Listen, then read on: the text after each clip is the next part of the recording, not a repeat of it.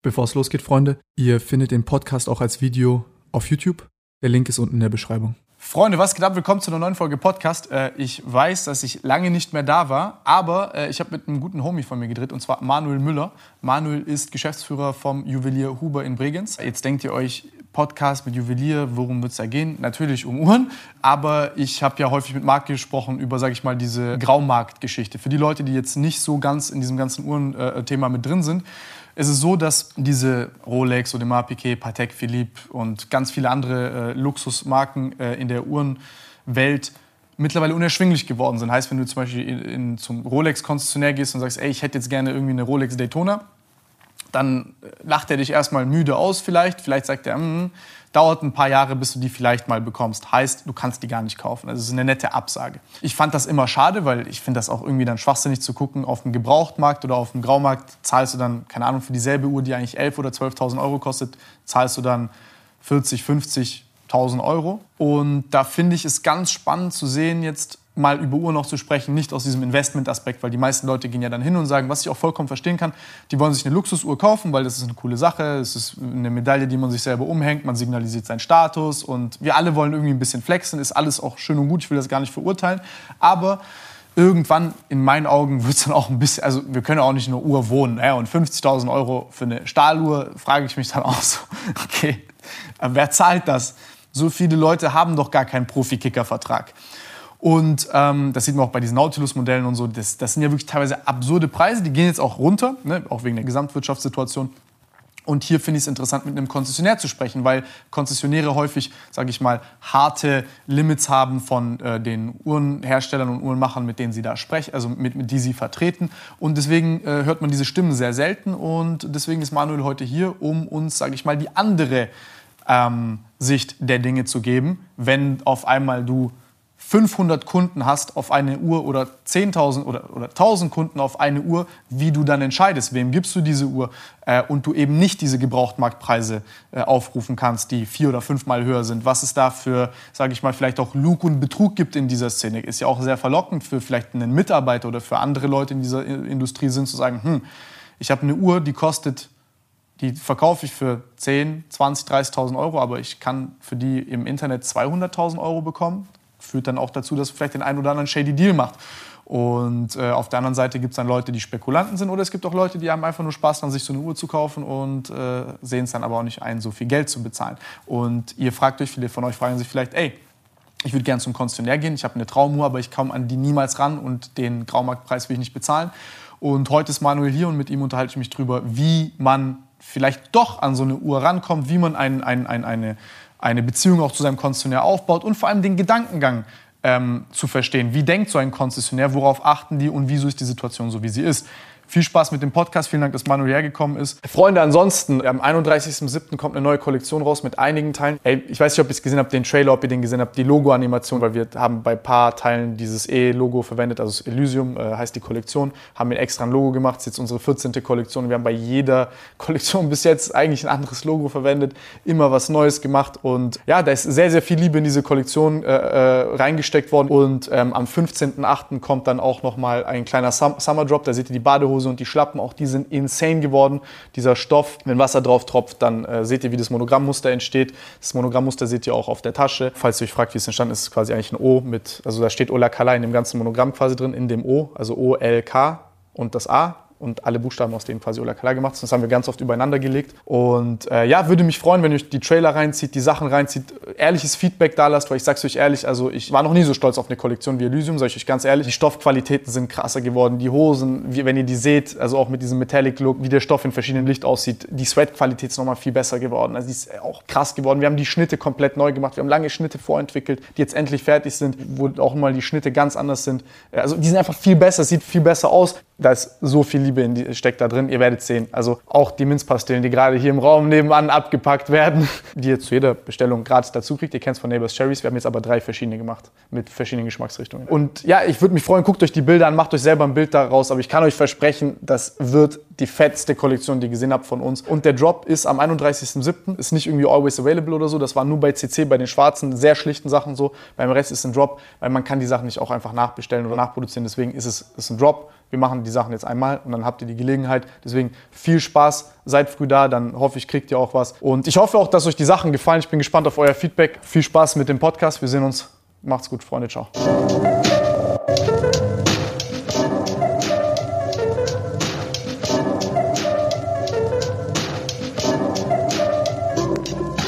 Ich habe einen guten Freund, den Marc Gebauer, und äh, habe im Endeffekt immer nur eine Sicht über das Thema Uhren mit ihm gehabt. Das war der, die Sicht eines Graumarkthändlers. Heute ist Manuel Müller hier. Du bist Geschäftsführer vom Juwelier Huber in Österreich und in Bregenz. Ja. Und wir haben uns äh, kennengelernt vor, boah, wann, wann waren wir? Vor einem halben Jahr oder so? Oder war das drei, vier Monate her? Ja, drei, vier Monate würde ich sagen. Ja? Ungefähr. Fühlt sich an wie ein halbes Jahr.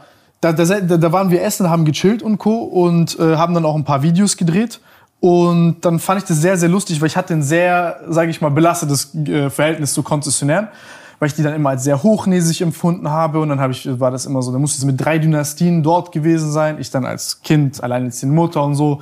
Ich habe dann diese Jogginghosen-Attitüde gehabt. Ich bin zum Graumarkthändler gegangen, weil dort nehmen dich natürlich mit Handkuss, weil dort zahlst du auch mehr. ähm, aber dann war das so ein bisschen, sage ich mal, mein Weg zu, zu, zu, zu ähm, Uhren. Für die Leute, die fasziniert sind von Uhren, die kriegen ja immer nur die Sicht der, der Graumarkthändler mit.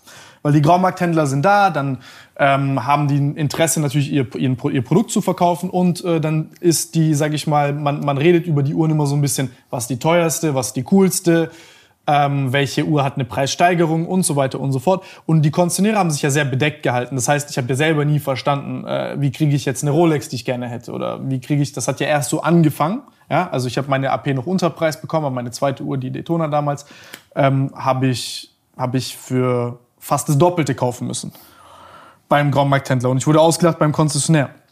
Und ich glaube, dass es sehr viele Leute gibt, die das nicht verstehen. Und deswegen würde ich gerne mit dir heute, werden wir uns über, sag ich mal, kriegen wir heute die Sicht eines Konzessionärs mit.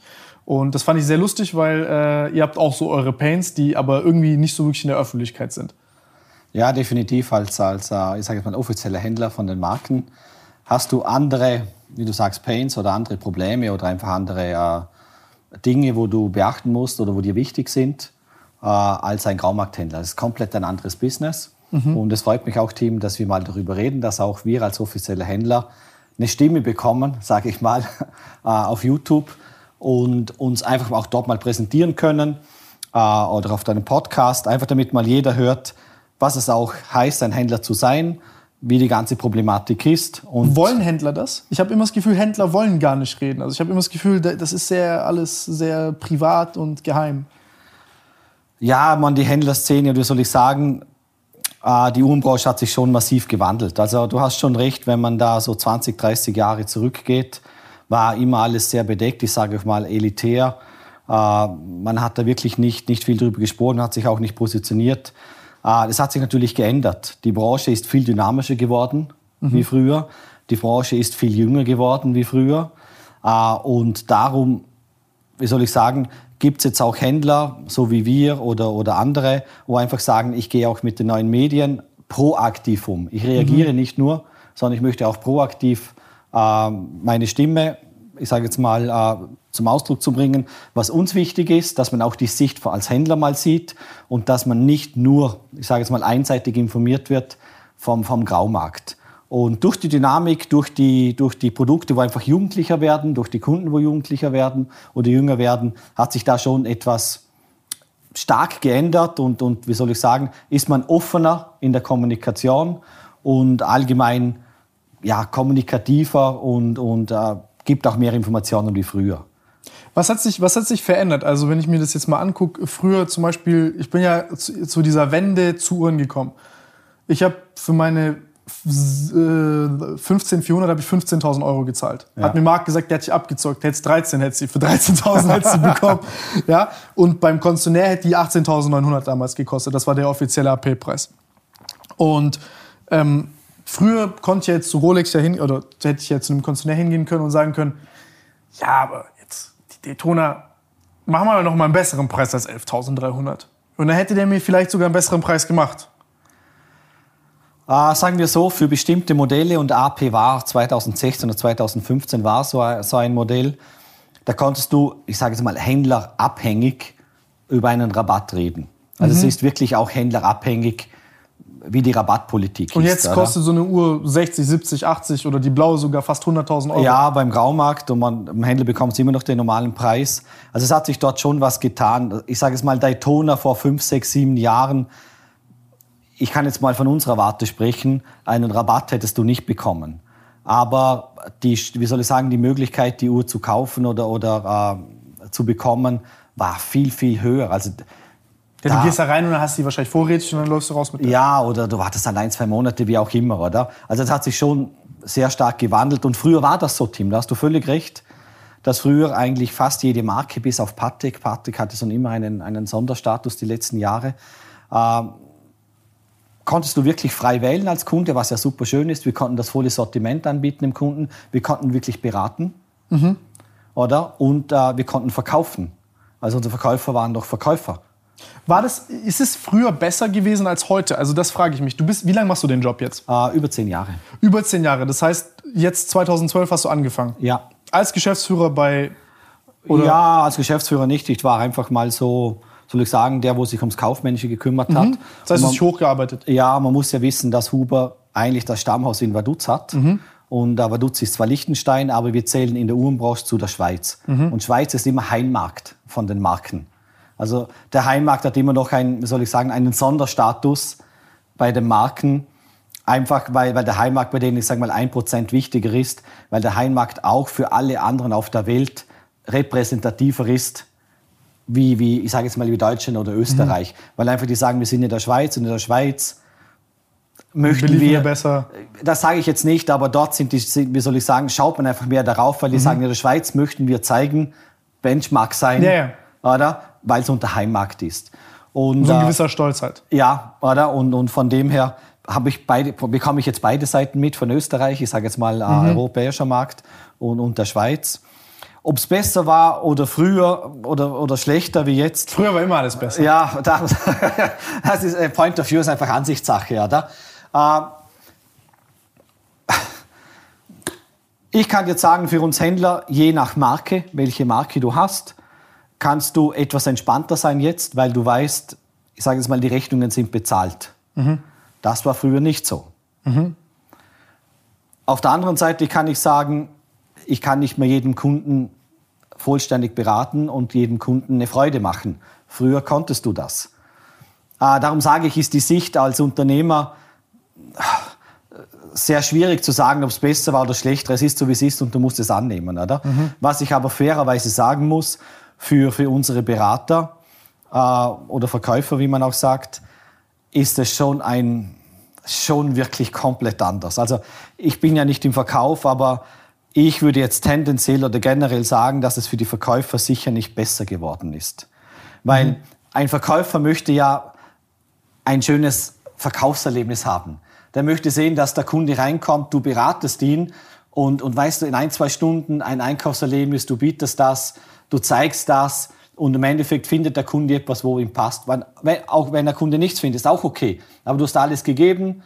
Das Ah, geht beim Graumarkt, by the way, komplett verloren. Also ich habe zwei Uhren beim Graumarkt gekauft. Das, ist das kannst du nicht vergleichen. Also beim Konzessionär fühlt man sich sehr viel, also fühlt sich schöner an. Ja, oder? Und, und darum sage ich, der Verkäufer ist, je nach Marke, die du hast, wir haben jetzt Rolex, Patek, wir haben IWC, Cartier, Tudor und Hublot, wie soll ich sagen, auch von Swatch bis Patek haben wir alles. Äh, bei gewissen Marken wirst du nicht mehr zum Verkäufer. Und bei gewissen Marken, bei Rolex oder Patek, hast du einfach so viel Anfragen. Du bist der Gatekeeper. Ja, oder? Das ist äh, dann als Verkäufer, ich sag mal, permanent Nein zu sagen oder als Verkäufer unverbindlich zu bleiben oder als Verkäufer äh, eigentlich nicht zu verkaufen. Da finde ich, ist der Verkäuferjob oder der Beraterjob bei uns äh, nicht mehr so attraktiv wie früher. Das ist für den Kunden auch komisch. Ja, klar, ist für den Kunden auch komisch, oder? Äh, weil, weil eben, du, du, früher bist du reingekommen und gesagt, ich bin Kunde, ich möchte was kaufen. Ja. Und dann sagst du, okay, Nein, ich meine, jetzt komme ich zum Beispiel rein und sage mir, okay, ich hätte jetzt gerne so eine Patek. Und dann sagt der Verkäufer natürlich, ja, ich hätte gerne auch eine. weil dann zahle ich hier 35.000 Euro oder so und ich kann die für 150 oder sogar 200.000 Euro verkaufen.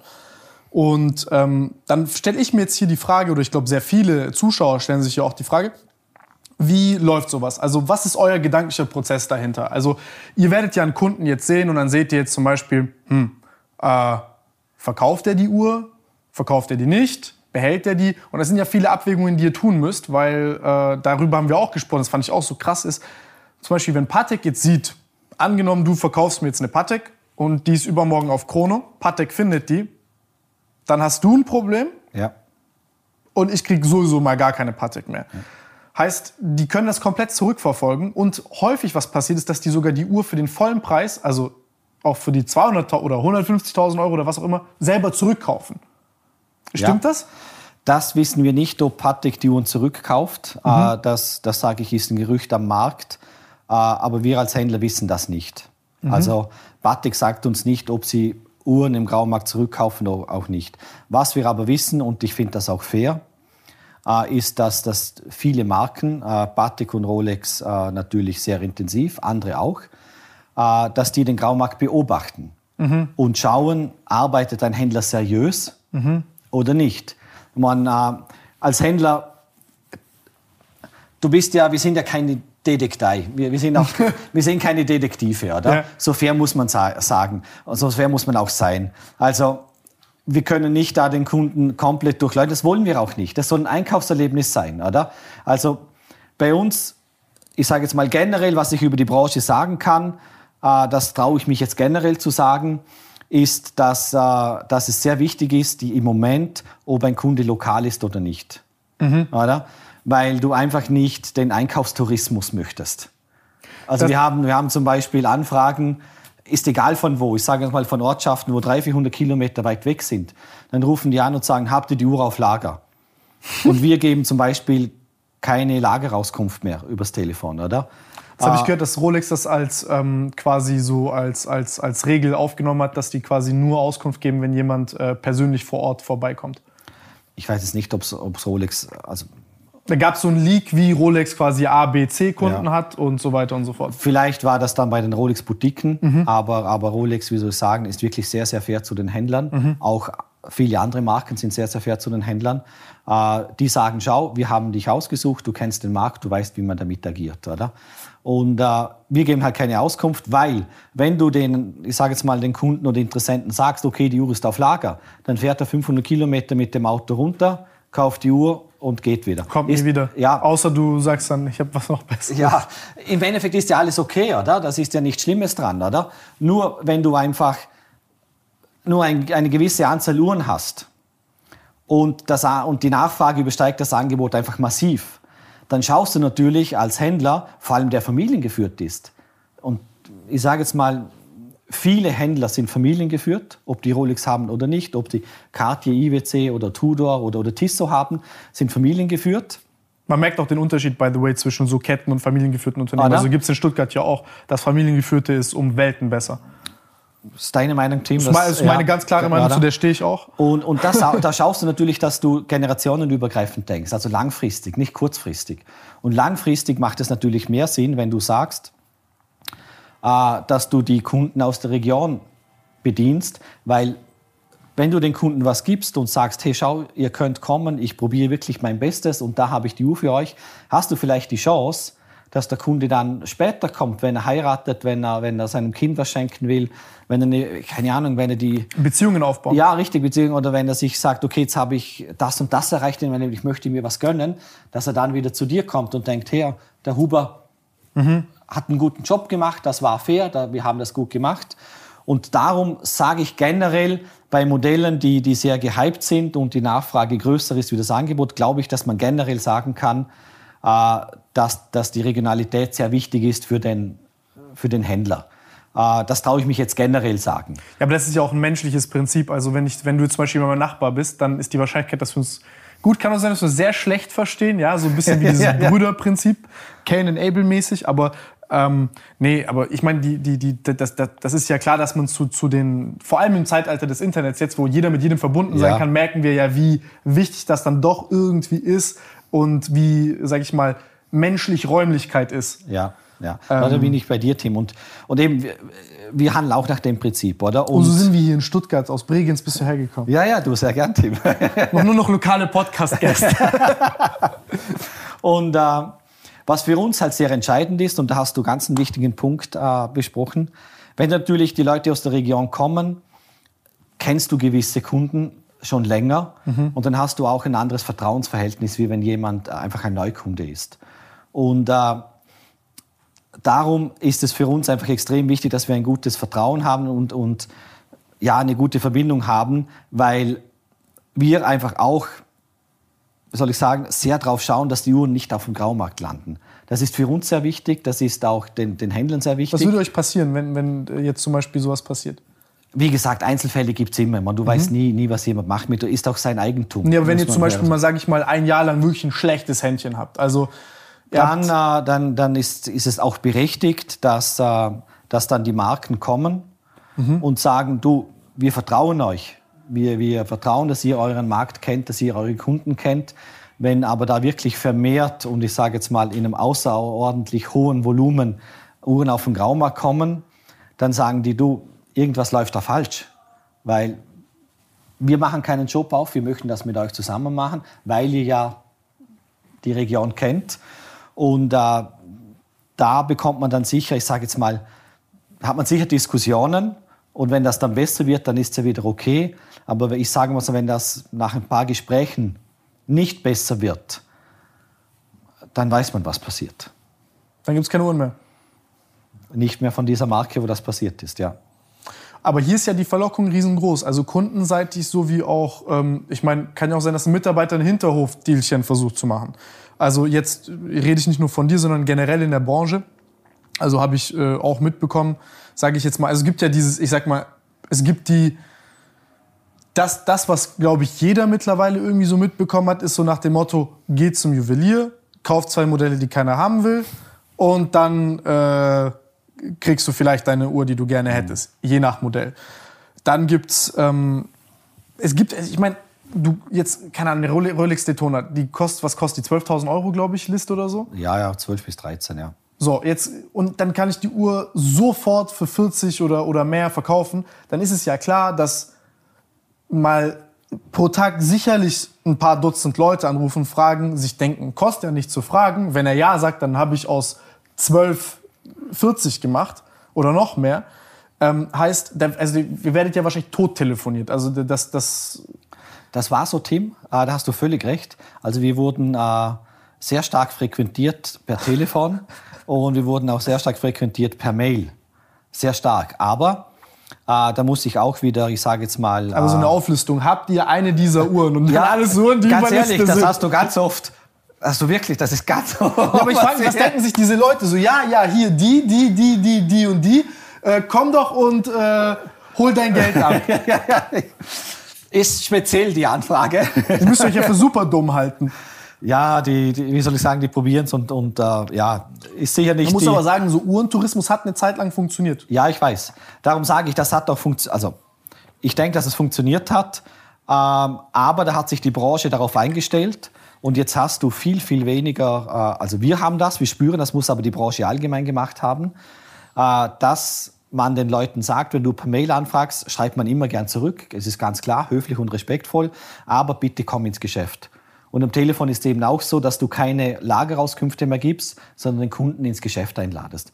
Und ich denke, dass das, dass das sehr, sehr viele machen, weil wir massiv, massiv weniger Anfragen haben per Telefon und per Mail. Also das war am Anfang, das war exorbitant. Also ich habe schon gesagt, wir können nur eine Person einstellen und wir sind kein großer Juwelier, oder? Äh, wo nur Telefonanfragen macht und Mail. Da könntest, hättest du eine Person einstellen können. Der Wahnsinn, wirklich der Wahnsinn. Aber das hat sich drastisch gelegt, weil wir einfach denken, dass, dass, äh, dass das sehr, sehr viele gleich machen wie wir. Oder die, ich sag mal, die Branche einfach ein, ein Commitment hat, obwohl man sich nicht abgesprochen hat. Und man schaut wirklich, dass die Kunden im Geschäft sind. Und was ich noch sagen wollte ist, auch als Neukunde, also äh, darum hat jeder seine eigene Philosophie. Äh, aber wir haben es auch als Neukunde. Äh, ist es so, dass du bei uns gewisse Modelle bekommen kannst bei Rolex. Und da geht es viel auch ums Feeling. Weißt du, da ist schon noch der Verkäufer da, wo den Kunden gedankt hat, wo, wo einfach spürt, ich sage jetzt mal so gut wie es geht und sagt, ja, da habe ich ein gutes Gefühl. Mhm, ich glaube wirklich, dass der die Uhr für sich kaufen möchte, weil er die Uhr wirklich gern trägt und ihm die Uhr gefällt. Und äh, da haben wir dann trotzdem oder, oder hofft zum Glück auch einfach schon noch eine schöne Palette, wo wir dem Kunden anbieten können. Und auch als Neukunde ist bei uns so, dass man, dass man uns Rolex kaufen kann. Aber das macht jeder anders. Wir sagen nicht, dass es. Wieso, wieso kann man bei euch als Neukunde Rolex kaufen und bei einem anderen Konzessionär nicht? Darum sage ich, das muss jeder Konzessionär für sich entscheiden. Oder? Aber wieso, wieso denkst du, dass andere das nicht machen? Sagen wir, rufen denn ihre Kunden an, die gut einkaufen und sagen, ey, ich habe noch das, das, das, das, das für dich? Ich weiß es nicht. Oder, äh, vielleicht ist es einfach eine Strategie, was auch, darum sage ich, was auch völlig okay ist. Jede, jedes Geschäft soll die eigene Strategie fahren. Äh, vielleicht ist es auch so, dass man in Deutschland, was ich einfach generell sagen kann, äh, ist die Verfügbarkeit etwas schlechter wie vielleicht bei uns im Heimmarkt. Äh, das kann auch ein Grund da, dafür sein, äh, weil ich habe einfach, also wie soll ich sagen, ich habe gehört oder man, man weiß, dass den Marken es sehr, sehr wichtig ist, egal ob das Cartier, IWC oder Tissot, Longines oder, oder Rolex Patek ist, denn es ist einfach extrem wichtig, dass man als Händler mitgeht. Das heißt, dass man permanent investiert, dass man das neue CI immer hat, dass man eben die Homepage auch aktualisiert und alles. Und da ist natürlich die Schweiz, das, das kann man sagen, äh, schon federführend, weil natürlich wir viel mehr am Puls vom, von, der, ich sage von der Mutter sind äh, und dort die, wie soll ich sagen, ich sage jetzt nicht Druck, aber einfach die Erwartung, und das ist auch eine berechtigte Erwartung, da ist, dass man alles auf Top, Top-Level hat, auch was Investitionen betrifft, Backoffice, Organisationsstruktur betrifft. Ich muss sagen, euer Juwelier war extrem beeindruckend. Also ich hätte in Bregenz nicht so einen Juwelier erwartet. Also der hat, also äh, ich war noch nie in so einem Konzi drin, ja. Also der war ja. echt heftig. Herr Huber hat doch immer noch, äh, wie soll ich sagen, er hat ein ganz spezielles Feeling. Ja, und, ist echt sehr, sehr krass. Und äh, bei ihm ist wirklich so, dass er also keine ich, ich hab dort als, Ich habe so, hab dort als Jokes gemacht, okay, wir waren dort, ich habe so als Joke gesagt, ich, hast du Zimmer in der Toilette, ich würde da drin wohnen, ja. ist besser als mein Zimmer da. Ist nicht mal Spaß. äh, also ist wirklich, ist wirklich äh, sehr, sehr, sehr krass. Ähm, Aber da, da allgemein gesagt, äh, ist eben so, dass die Schweiz dort, äh, ich sage es mal, Vorreiter ist mit Liechtenstein zusammen und natürlich haben wir das jetzt übertragen und, äh, auf, auf Bregenz. Und ich weiß, auch in Innsbruck und Salzburg wurde wirklich groß investiert. Ähm, wo habt ihr überall Geschäfte? Also wir nicht, aber die anderen Händler, wo ich kenne, mhm. haben auch groß investiert. Und da weiß ich einfach aus, äh, wie soll ich sagen, von, von, Vertretern oder von, von einfach Markenbotschaftern von anderen Marken, dass in Deutschland, ich sage jetzt mal im Schnitt, ich habe es hier in Stuttgart geschaut, muss ich sagen, super. Die Läden finde ich echt super. Aber im Schnitt wie soll ich sagen, ist einfach das Investitionsvolumen oder, oder die Investitionen waren nicht so im Schnitt nicht so hoch wie in, in der Schweiz. Und das kann auch einen Effekt haben, dass jetzt in Deutschland speziell, äh, wie soll ich sagen, die Verfügbarkeit vielleicht dann etwas anders ist, mhm. wie in, in Regionen, wo, wo einfach im Schnitt die Investitionen etwas höher sind. Das kann eine Erklärung sein. Nee, das ist krass. Also in Stuttgart sind die Läden schon schön, aber als ich dann euren gesehen habe, war ich so, ach du heilige Scheiße, also der ist schon sehr schön ja, Huber hat, wie gesagt, zum Glück hat er seinen eigenen Stil und kennt wirklich gar keine Kompromisse. Das hast du eh gesehen und ist wirklich entweder äh, ganz oder gar nicht. Also ich war dort, ich konnte es nicht glauben. Also dieser Fahrstuhl in der Mitte, wie das oben gemacht, dieser erste Stockwerk und so, es war wie ist die Kinnlade runtergefallen. Also echt sehr, sehr krass. Also schon allein schon ein Erlebnis wert. Und ist auch schön, weil, keine Ahnung, zum Beispiel jetzt, wenn man hier beim Graumarkthändler reingeht, das ist das Gegenteil. Also du denkst dir so, ey, wie hat der, das ist einfach so ein liebloses Schaufenster, wo eine super teure Uhr neben der nächsten steht. Und dann sind da halt drei, vier Leute, die so diesen Flair haben von so einem Callcenter-Mitarbeiter und die dann sagen, ja, ja, geil, geil, so egal welche Uhr du sagst, ja, geil, hol, bah. Nein, Spaß, ich übertreibe jetzt auch, aber schon eher so. Und das ist dann beim Konzessionär schon dann nochmal angenehmer. Ähm, erwartet man, glaube ich, auch, wenn man so viel Geld für so eine Uhr ausgibt. Na, definitiv. Und das ist schon die Challenge als, als ich sage jetzt mal, Konzi, dass du so gut wie möglich ein Einkaufserlebnis bietest. Man, wir, wir verkaufen Luxusprodukte, emotionale Produkte und das muss einfach in Summe stimmig sein oder sollte in Summe stimmig sein. Und eben, dass du einfach ein Erlebnis hast und rausgehst und sagst, ja, auch wenn ich nichts für mich gefunden habe. Aber das war einfach schön dort, ich habe mich wohlgefühlt, wir sind auf Augenhöhe, haben wir miteinander kommuniziert, ich wurde beraten und dann ist es okay. Für das sind wir da. Ich habe ne, hab ein Video gesehen gestern. Äh, da hat so ein Typ so ein Experiment gestartet, um zu gucken, wie er einen Conci finessen kann, also ausdribbeln kann, Ja. um sich eine Rolex zu ergaunern. Und da hat er halt geguckt, in London hat er gesagt, kriege ich keine. Und der ist auch bekannt, dass er auf dem Graumarkt irgendwas macht. Da ist er irgendwie, glaube ich, nach Brighton oder Leeds oder so gegangen und hat dort äh, quasi angefragt, hat aber ein Fake-LinkedIn-Profil gemacht, wo er sich als Arzt ausgegeben hat, halt noch ein schönes Doktor vor seinem. Das ist ein junger Kerl, so jünger als ich, glaube ich. Ist dann dorthin, hat gesagt, ja, also ist halt persönlich vor Ort, hat gesagt, äh, er hätte gerne halt das und das.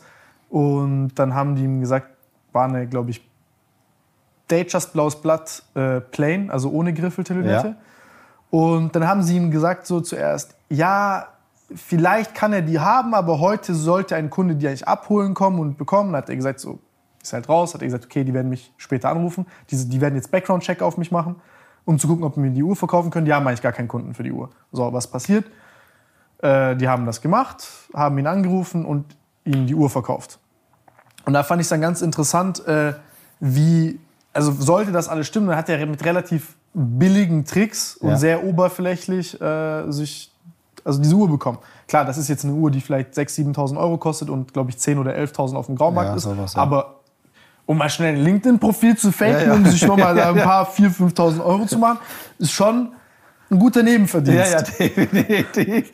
Also der Hauptverdienst, da kann man einmal im Monat machst, ist das Ja. okay. Jeden Monat eine Uhr muss ich mal arbeiten gehen. Was ist dein Job? Ja, ich fake mir LinkedIn-Profil.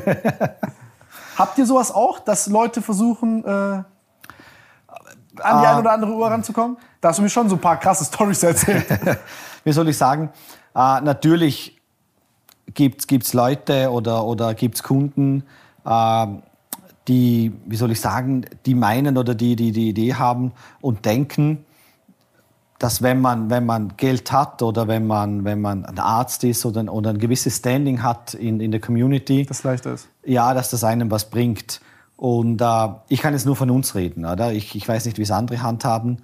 Ähm, Du musst ja auch mitbekommen, wie es andere handhaben. oder? Darum, bei uns bringt uns das nichts. Also ich, ich habe gerade letztes Mal ein Telefonat von einem Verkäufer ge gehört und hat auch gesagt, ob sie Doktor sind oder nicht, spielt keine Rolle. Was uns eben wichtig ist, ist da wirklich... Hat jemand, hat jemand angerufen, hat er gesagt, so, äh, hat Nein gesagt, der Verkäufer, und dann sagt er, aber vergessen Sie nicht, ich habe einen Doktor. Ja, der wird schon irgendwas in dieser Art gesagt haben, oder? Was ein Schlappschwanz! Ja, wie gesagt, wenn es sonst was bringt und er probiert es da, das ist ja alles okay, oder? Äh, Das, wie soll ich sagen, das ist jedem selber überlassen, welche Angaben er macht und, bringt er, ob- und er meint, ob das was bringt. Bei uns ist es jetzt nicht so. Also wir, wir, das Einzige, was wir prüfen, also prüfen, ist, äh, ist es jemand, wo vielleicht mit Uhren handelt? Ja, ja. Oder, oder hat er eine Firma, wo mit, mit Uhren oder so handelt? Das ist das, was wir prüfen. Aber sonst, ob das jetzt ein Student ist äh, oder ob das, ich sage jetzt mal, der Chefarzt vom, vom besten Spital ist, das ist uns egal, oder? Eben, bei Neukunden ist es so, dass der Verkäufer einfach ein gutes Feeling haben muss. Das ist bei uns das Entscheidende. Also ich würde durchfallen, weil ich Ties habe zu Marc. Als Ja, Graumarkthändler. Nein, Spaß. Oder? Und, und das, was uns das Allerwichtigste ist, ist einfach die Verbindung, wo wir zusammen haben, äh, die Historie, ich sage jetzt mal von unserem Geschäft mit dem Kunden.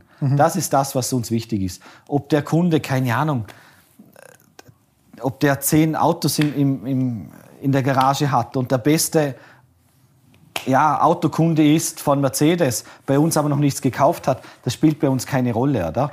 Ähm, weil wir einfach sagen, wir möchten auf Augenhöhe mit den Leuten reden. Egal, wer du bist, egal was für eine Ausbildung du hast, du bist bei uns Kunde, du bist gleichwertig wie jeder andere. Und das ist uns einfach sehr wichtig. Und muss ich sagen, das kommt auch sehr gut an. Und äh, ja, im Endeffekt, bei Neukunden entscheidet schon der, der, der Verkäufer sehr viel, weil er einfach im Gespräch ist und das hat. Und da fragen wir doch nicht, wie, oder? Was hast du für einen Titel, was hast du auf dem Konto? Das wird das alles nicht gefragt. Zeig mal, was du Ja. auf dem Konto hast. Ja, darum äh, ist das bei uns, äh, also uns ist das sehr wichtig, auch Herr Huber sehr wichtig, dass einfach jeder Mensch oder jeder Kunde gleichwertig behandelt Wie würdest du sagen, ist das bei anderen Juwelieren? Also ich, ich, also ich versuche mich jetzt mal in, die Situation hineinzuversetzen, ich als Konzessionär. Da würde ich ja schon irgendwie gucken, gibt es Anhaltspunkte, dass der Kunde erstmal, will ich ja kein, sag ich mal, Wünsch dir was Laden sein, wo es heißt, also die Patek hätte ich gern, die drei Rolex hätte ich gern, AAP, also damals noch, hätte ich auch gern, die zwei Vacheron Overseas auch noch. Ja, nee, also die, die, die, die, die Lady Patek muss jetzt nett sein. Äh, und, also, ich übertreibe jetzt, aber dass du Ja, quasi ja. so die Sachen halt kaufst, alle, wo, wo du schon 300 Kunden auf eine Uhr gefühlt hast. Ähm, dann denke ich mir, als Konzernär würde ich mir dann schon denken, okay, ähm, was ist jetzt, was, was habe ich aus dieser Beziehung mit diesen Menschen? Weil ich habe ja jetzt zum Beispiel hier ein Tor mit 3000 Leuten und die wollen alle diese Patek haben. Und jetzt muss ich ja gucken, okay, wie hoch ist die Wahrscheinlichkeit, dass dieser Kunde, erstmal natürlich ist das ein Gefühl, ist das ein, ist das ein Mensch, dem ich einfach, wo ich Lust habe, dem diesen Gefallen zu tun. Das habe ich gemerkt, by the way, muss ich kurz sagen, beim Juwelier Wempe. Da war eine sehr, sehr, sehr nette Frau, mit der ich mich unterhalten habe. Äh, ich habe mich, ich habe diese, ich habe, ich habe halt nach der Atmos gefragt, beziehungsweise sie hat das gehört, irgendwie über 10 Metern, äh, als ich da mit Nico war und ich ihm halt erklärt habe, wie die Uhr funktioniert über den Druckmechanismus und so, weil ich finde das verrückt. Also die, die Uhr funktioniert über Luftdruck und äh, indem die quasi ein oder zwei Grad Temperaturschwankungen hat, ge geht ja mehrere Tage. Also Richtig, richtig. Wegen, wegen der Temperaturschwankung und da bezieht sie die Energie und so läuft die Uhr, ja. Das ist, und, und, und das, also Jäger ist ja auch verrückt. Also ich will jetzt nicht anfangen, hier in so einen Uhr-Nerd-Talk reinzugehen, weil ich, also ich, ich das, das finde ich ja das Tolle. Also das ist für mich Luxus irgendwo. Bau etwas, was du auch super einfach bauen kannst, aber auf eine komplizierte, künstlerische Art und Ja. Weise. Und diese Uhr, also diese Atmos, ich, ich bin ein riesen Fan von dieser Uhr. Ich finde die verrückt. Ich finde die richtig, richtig geil. Und das ist natürlich beim Konzessionär ist das dann, ah, der findet eine Atmos cool. die finden nicht viele cool. Also, oder kaufen wollen die nicht viele. Nein, Spaß. Und dann war das halt, dann, dann ist auf einmal, wie soll ich sagen, ich habe so das Gefühl gehabt, die, die, die Augen der Verkäuferin haben geleuchtet, nicht weil sie jetzt denkt, oh, ich verkaufe dem eine Atmos, ähm, sondern weil, ey, da ist jemand drin, der wirklich sich interessiert Ja. für das, was wir hier machen. Ja, Weil jetzt ja den Job nicht ausgesucht vor 30 Jahren oder so, damit sie dort drin sitzt und irgendwie mit 20, 25-Jährigen redet, die gerade Leasing geholt haben, C-Klasse und jetzt sagen, oh ja, äh, also mit der Explorer ist die in 10 Jahren immer noch, geht die noch hoch oder soll ich die nicht kaufen? Und dann merke ich das, also, also ich, ich spüre dieses Gefühl dort auch, muss ich echt sagen, hätte ich zum Beispiel bei Wempe nicht erwartet, muss ich offen sagen. Das war, ich war sehr angenehm darüber überrascht. Dann haben wir auch da über die Uhr geredet und so, ein paar Jäger und blablabla. Ähm, ich meine, war ja auch, ne, bei dir habe ich ja auch eine Jäger, äh, diese Ultra Thin. ja Hammeruhr. Richtig, richtig, Richtig geile Uhr. Äh, Jäger auch, by the way, sehr, sehr, sehr underrated als Marke. Ja, definitiv. Ähm, also da kriegt, da kriegt man für äh, äh, Geld Sachen, die sind crazy. Aber was ich sagen will ist, das habe ich mitbekommen, aber auf der anderen Seite habe ich auch Verkäufer mitbekommen, wo ich so, wie soll ich sagen, mir als Kunde wird es schwer gemacht. Ich zum Beispiel will jetzt irgendwo hingehen. Also es gab auch vielleicht Situationen, wo du so bei, wo, wo, wo, wo, man bei einem Juwelier viel gemacht hat, aber diese Beziehung irgendwie nicht entstanden ist. Und dann ist das, ist das auch eigenartig. Also ich wüsste jetzt zum Beispiel nicht, was würdest du, was würdest du jetzt Leuten sagen oder raten, die sowas, also die eine gute Beziehung zu ihrem lokalen Konzessionär aufbauen wollen. Wie würdest du denen raten, sich zu verhalten? Weil ich sag's dir ganz ehrlich, also jetzt mal, ich klammer dich aus, ich check's heute noch nicht. Also ich, äh, eigentlich sollte das ja nicht, aber ich mache das. Und zwar, ich verweise da wirklich auf, äh, auf ein YouTube-Video. Und zwar von, ja, der Watchwise, ja. Kai, glaube ich, heißt der. Ja, Kai, richtig. Da möchte ich wirklich auf das Video von Kai verlinken. Der hat, ich muss sagen, einmal ein super Video gemacht, wo er erklärt hat, äh, oder nicht erklärt hat, einfach nur, nur gesagt hat, äh, was er denkt, wenn man zum Juwelier geht, was Sinn macht. Und ich muss sagen, da hat fast alles gestimmt. Und darum sage ich, wie muss sich jemand verhalten? Ja? Es soll einfach kommen und authentisch sein. Oder? Äh, klar ist es, so ehrlich muss auch ich sein, oder? Dass wenn du kommst, Neukunde bist, dass du dann nicht gerade mit einer Daytona Stahl starten kannst als Neukunde. In der heutigen Zeit etwas schwierig, bin ich ehrlich, oder? Aber wenn du kommst, wirklich Interesse hast für die Uhren und nicht nur flexen willst, sondern einfach Interesse hast für die Uhren, komm halt zwei, dreimal. Wir hatten jetzt einen Kunden, der war zwei, dreimal bei uns im Geschäft, der hat wirklich Interesse für eine spezielle Uhr gehabt. Welche, wenn ich fragen darf? Das war eine Daydate. Äh, und sonst hat ihn nichts interessiert, oder? Wirklich ein Interesse für das, ist zwei, dreimal gekommen, hat die angeschaut, äh, hat sich das mal überlegt und da hat man eine Verbindung aufgebaut.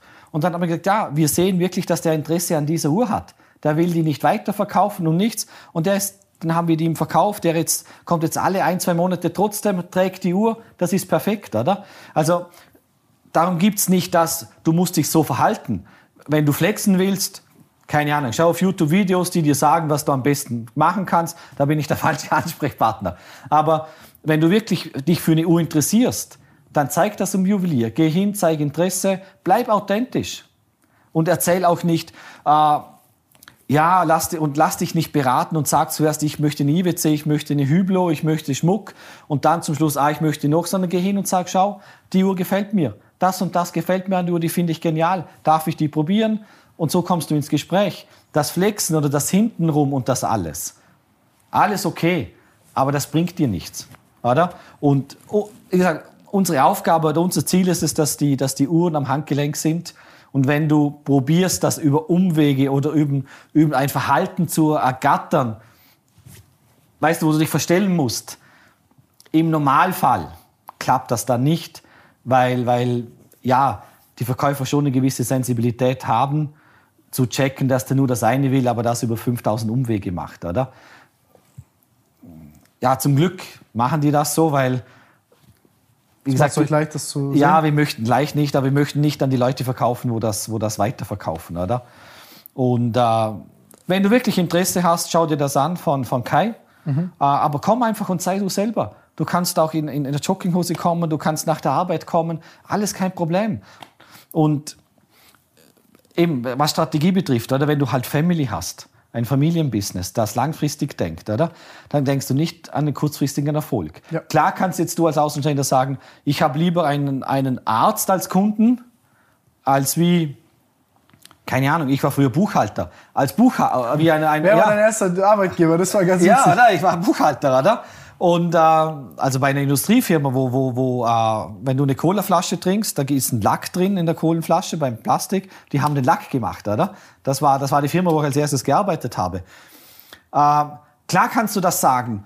Der bringt mir vielleicht mehr Geld. Der Arzt kauft vielleicht dann mal was, noch einen teuren Schmuck und der andere kauft, kauft sich nur eine Uhr.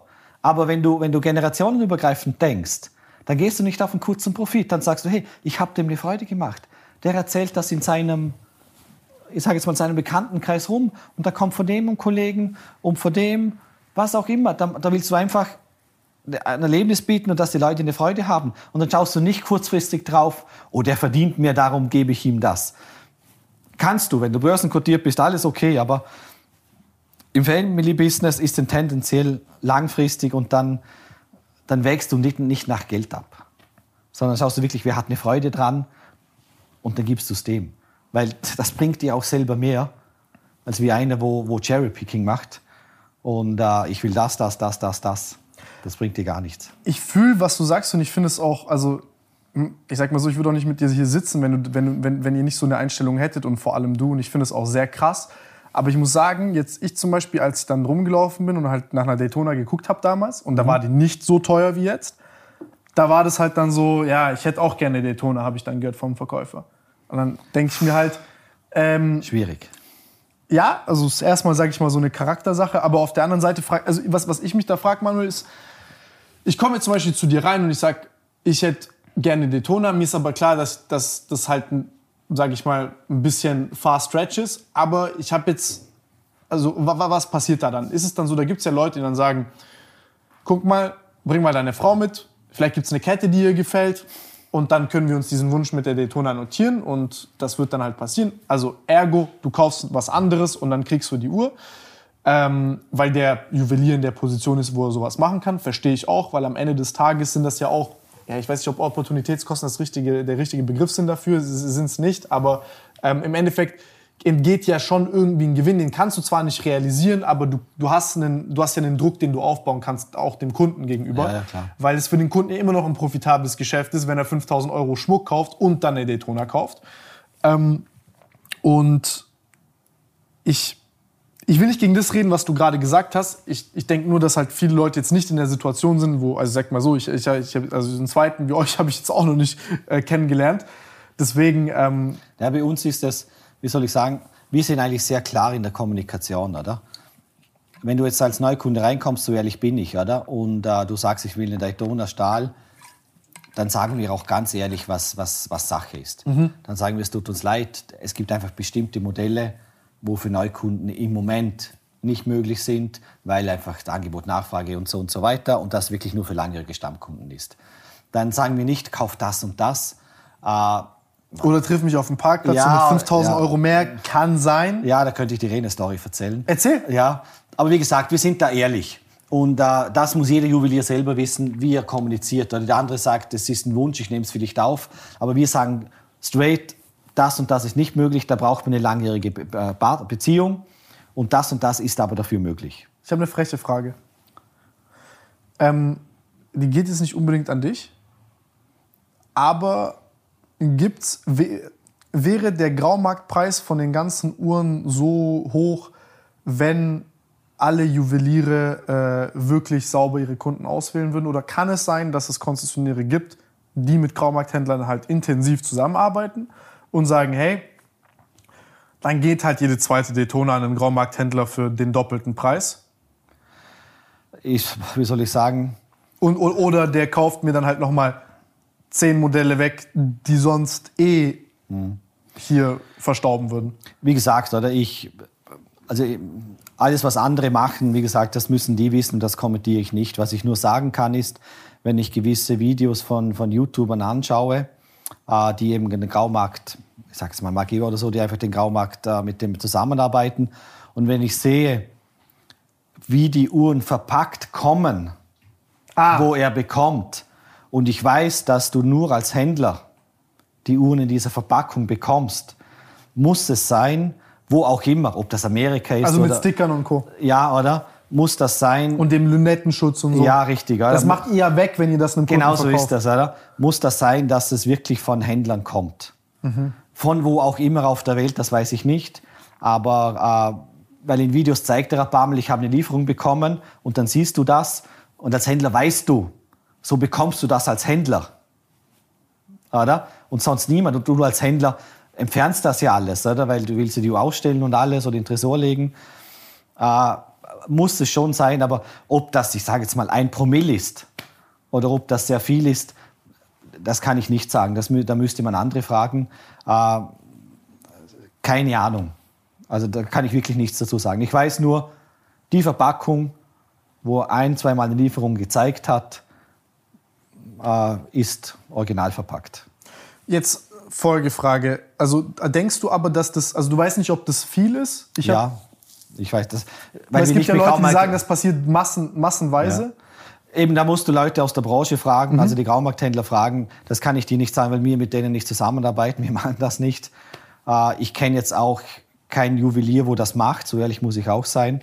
Ähm, aber, aber dass es das gibt, ist klar. Und in welcher Quantität, das muss man echt die Leute fragen, wo damit äh, handeln. Wie prüfen zum Beispiel Rolex und Patek sowas? Also das ist ja zum Beispiel nicht in deren Interesse, dass, ich meine, am Ende des Tages klar, es ist für die gut, dass ein Graumarkt entsteht, muss man auch ehrlich sein. Und dass die Uhren überpreis gehandelt werden, macht natürlich den Referenzpreis, also die, den UVP lächerlich in Anführungszeichen. Aber äh, was, was hält ein Rolex denn zum Beispiel von sowas? Finden die das gut? Finden die das schlecht? Naja, also das ist ganz klar, dass die das schlecht finden und äh, das gibt auch Sanktionen. Also ich weiß. Aber die ähm, Uhr wird ja verkauft. Ja, ja, aber trotzdem. Ich weiß von, äh, von einem Händler weltweit, ich sage jetzt nicht wo, äh, wo Rolex das äh, rausgefunden hat. Und klar gibt es dann Sanktionen, das ist klar. Weil du hast ein Vertrauensverhältnis. Rolex hat ein Vertrauensverhältnis zum Juwelier, zum Händler. Und wenn das nicht mehr gegeben ist, ist es klar, dass es einfach Konsequenzen gibt. Also wenn Rolex das wirklich live oder Cartier oder IWC, ist egal wer, oder Patek, wenn die das wirklich äh, wie soll ich sagen, bewiesen bekommen, dass das so ist und dass das in einem größeren Volumen ist, dann kannst du dir sicher sein, Tim, dass das sehr große Konsequenzen hat. Also einfach, die Konzession wird entzogen und es gibt keinen. Ja, da kannst du dir sicher. Und das ist auch richtig so. Oh, aber jetzt habe ich eine Frage. Also ich verstehe nicht so ganz, stelle ich jetzt mal eine naive Frage, wieso stört das Patek und Rolex zum Beispiel? Weil die wollen ja, klar, Graumarkt wird es immer geben, Zweitmarkt gibt es immer, oder? Aber Rolex eben produzierte die Uhren auch nicht, soll ich sagen, um damit noch mehr Kasse zu machen. Man, Rolex könnte die Preise noch mehr erhöhen und alles. Machen die alles nicht. Rolex möchte, das ist ein emotionales Produkt. Ich meine, der, der, der, der, die, wo die Uhren ich sage jetzt mal, früher erfunden haben und gemacht haben, die haben das gemacht, ja, weil es was Schönes ist, weil klar, dort war es noch für die Zeit zum Ablesen, aber jetzt ist es ein emotionales Produkt. Und auch Rolex, die möchten einfach, dass, dass du Leute damit begeisterst und nicht, dass du noch mehr Kohle scheffelst. Rolex, äh, sage ich mal, oder Batik oder, oder andere Marken, AP, Wascherer oder, IWC, die könnten mehr produzieren. Klar, du brauchst zuerst die Fachkräfte. Oder? Die können das ja auch gar nicht so einfach machen. So einfach also, geht das nicht, oder? Aber die könnten, könnten die Preise noch mal erhöhen. Aber das machen die nicht, weil sie einfach sagen, nein, uns geht's im Endeffekt, klar sind wir ein Unternehmen, aber im Endeffekt geht es uns darum, dass die Uhr am richtigen Handgelenk ist und nicht bei dem, wo am meisten Kohle macht. Das, das finde ich, das finde ich aber auch Oder so krass ist beeindruckend bei Patek beispielsweise, dass die so eine Politik haben, wo die, also dieses, dieser, also auch das, was du gerade sagst, dass du als Konzessionär im Endeffekt generationsübergreifend gucken musst, wenn du ein familiengeführtes Unternehmen hast, dass halt so diese kleinen Entscheidungen allein schon, wem verkaufe ich diese Uhr, weil wenn ich die jetzt der falschen Person diese Uhr verkaufe, zum Beispiel Breitling hat ja auch mal so eine Zeit lang, sag ich mal, ein bisschen asozialeres Image, ähm, Jetzt kommen die krass zurück und die Uhren sind auch super schön und die haben ja auch eine sehr krasse Heritage, aber man sieht auch schnell, also zum Beispiel in meinen Augen gab es dann auch eine Zeit, wo ich gesagt habe, ah, Breitling weiß ich jetzt nicht, ob das jetzt sein muss, obwohl die Uhren ja an sich cool sind. Ja. Und ähm, da siehst du wirklich, wie du so ein Image, so ein Markenimage super krass pflegen musst, weil das ist ja auch der Grund, wieso zum Beispiel so ein Patek gegenüber dem Rest so explodiert ist, weil die eben nochmal, sage ich mal, von diesen exklusiven Marken nochmal so viel, ja, wie soll ich sagen, an diesen ganzen Kleinigkeiten, wo, wo Leute teilweise gar nicht sehen, also gar nicht wissen, dass das existiert, die dann das nochmal äh, perfektioniert haben. Oder, Genau. Oder, ja. Und, und äh, darum siehst du halt schon, wie wichtig das ist, auch Patek, wie wichtig das ist, welche Händler die haben. Oder? Und darum äh, haben die keine Lust, dass der Händler das weiterschiebt und noch mehr Kohle macht. Sondern diese, die versuchen den Händler raus und sagen, hey, wir möchten in deinem Gebiet äh, Patek-Liebhaber bedienen, aber bitte schau, dass Ja, das beim die- Graumarkthändler sucht, sucht das Geld den Kunden Genau aus so ist und es. äh, beim Konzessionär sucht der Mensch den Kunden Genau aus. so ist das, oder? Und darum, das ist ein Riesenunterschied. Was ich aber auch sagen muss, Kriminellen. aber was du fairerweise sagen musst, wir reden jetzt viel über Rolex und Patek, aber es gibt echt Marken, Cartier, IWC, Vacheron, AP, äh, Tissot mit der PRX. Also es gibt echt Marken, die haben PX, sehr, sehr geile Uhr, by the way. Wahnsinn, wahnsinnigen Ich habe mir überlegt, gemacht. sogar, nachdem wir beide geredet haben über die PX, ob ich mir die selber holen soll. Weil ich die Uhr, ich finde die ver- verrückt. Casio auch übel geil. Aber ihr habt, Casio habt ihr nicht, oder? Nein, aber auch Casio. Darum sage ich, äh, es haben sehr, sehr viele Marken das verstanden, die letzten Jahre, und haben da wirklich einen Oder eine geilen- Moonswatch für 3000. Ja, aber ich, ich muss dir sagen, äh, Omega hat, hat, äh, hatte sogar gesagt, dass das, Das war ein cooler Move. Ja, dass es echt ein cooler Move war, weil so viel wieder über die Moons- Moonwatch geredet haben. Und das hat denen wirklich auch nochmal einen Hype gegeben. Und vor allem, das ist ja die Historie dahinter. Also Omega hat das wirklich auch nochmal gepusht. Und da haben wir gesagt, hey, die Moonwatch, hey, der Omega hat das, die erste Uhr auf dem Mond. Also hat schon nochmal eine Sensibilität für die Kunden gegeben, was Storytelling betrifft. Ja, ich finde also ich finde die Moonwatch eine geile Uhr und ich feiere Omega als Marke auch an sich sehr. Ähm, ich glaube, wenn die einen Ticken reservierter und exklusiver wären und nicht diesen Ansatz fahren, also ich weiß, dass wir das die ganze Zeit kritisieren, aber ich glaube, das ist so eine Sache, wenn die einen Ticken exklusiver wären und es ein bisschen schwieriger wäre, eine Omega zu bekommen, dann würden die auch nochmal eine sehr krasse Entwicklung als, sage ich mal, in der, ihrer Popularität und, und, und, und ich sag mal in dem Verlangen der, also wie, wie sehr will ein Mensch eine Omega, so ein bisschen wie die gute Frau, die immer da ist, und die du dann erst zu schätzen weißt, nachdem du so emotional misshandelt worden bist von drei, vier. ja, aber dann ist die halt auch irgendwie weg oder äh, ist dann so eine Jungfrau, die man, ich weiß es nicht, also vielleicht schwierig, schwieriger Vergleich, aber so eine Omega ist, so eine, ist zum Beispiel für mich so, ich will die unbedingt in meiner Sammlung haben, ich weiß, in fünf Jahren kriege ich immer noch eine Speedmaster, so, also so relativ einfach. Ähm, Da hast du schon recht. Omega hat nicht die, die äh, wie soll ich sagen, die Verknappung Ja, genau. wie, wie, wie die anderen. Äh, was ja irgendwo auch sexy ist, ja, muss man auch ich, wieder wollte sagen. ich gerade sagen. Weißt du, auch das hat seinen Charme. Und Omega, cool, eine Uhr tragen zu können, die, nicht jeder einfach so ja, kriegt. und du siehst auch die Handschrift vom, vom Vielleicht ist auch der Teil vom neuen Luxus. Ich, ich Ja. denke schon. Weil es ist ja genau das wieder. Ich wurde ausgewählt von einem Menschen und ich habe diese Uhr. Also entweder, sorry, bist du ein Fußballer und du hast 2000 für eine Patek gezahlt oder es hat halt irgendwie, du, du, es hat halt anders funktioniert. Und das, das glaube ich, ist was sehr viel angenehmeres. Ähm, aber jetzt zum Beispiel, wenn es um Omega geht, jetzt mit diesem Moonswatch-Move, ich finde, was ich da so pervers finde, ist, die, die, die ist eine richtig geile Uhr und ich finde diese Kollabo richtig cool. Ja. Und die bringen die ja immer raus. Das heißt, die Uhr ist dann 200, 300 Dollar oder so, kostet die, glaube ich. Ja, um das, ja, hast du recht. Und dafür ist das eine Top-Uhr. Klar ist das eine, eine, eine Quarzuhr und so und Plastik und weiß der Geier was, irgendwie so biodegradable, aber im Endeffekt Plastik, es hat ja sogar abgefärbt so auf der Haut und so. Da gab es ja so Bilder. Das, also das Popul die Uhr ging ja teilweise für 2.000, 3.000 Dollar. Und da haben ja Leute wirklich, ähm, also ich finde es so witzig, was Popularität mit so einem Produkt macht, weil das ist ja genauso wie Early immer zum Beispiel so eine Sprite oder so eine Rolex. Das ist ja immer so, dass ganz am Anfang so ein super Hype entsteht und so super ungeduldige Menschen gar nicht warten können, das Ja. sofort sich kaufen. Ja. Und dann so denke ich mir so, diese Sprite, die ist eine coole Uhr. Ehrlich, also eine Links, Linkshänder-Uhr finde ich auch cool so. Ähm, ich, also ich mag das, weil ich bin so, ein- ich bin fast beidhändig. Und dann Okay. finde ich das auch cool. Ich würde jetzt aber re rechts nicht unbedingt eine Uhr tragen wollen, aber ich denke mir so, ja, das, das ist eine coole Sache. So, es gibt, weißt du, also meine Mutter zum Beispiel, die trägt auch Rechtsuhren und dann weiß ich, okay, das ist jetzt, äh, gut, die würde bei dem Grün ausrasten, aber ja. Äh, und dann denke ich mir, jetzt zahlst du dafür 60.000 Euro oder 50. Ich weiß nicht, Bro. Muss das sein? Du zahlst für eine Moonswatch, die 200, 300 Dollar kostet und die also die wird ja unlimited produziert. Das Ja, heißt, du ja, kannst ja. die zwei, drei Monate easy, du läufst da rein, sagst, Bro, hier 200 Ja, ja. Euro. Und du zahlst dafür 200, 3000 Euro. Ich weiß nicht, Bruder.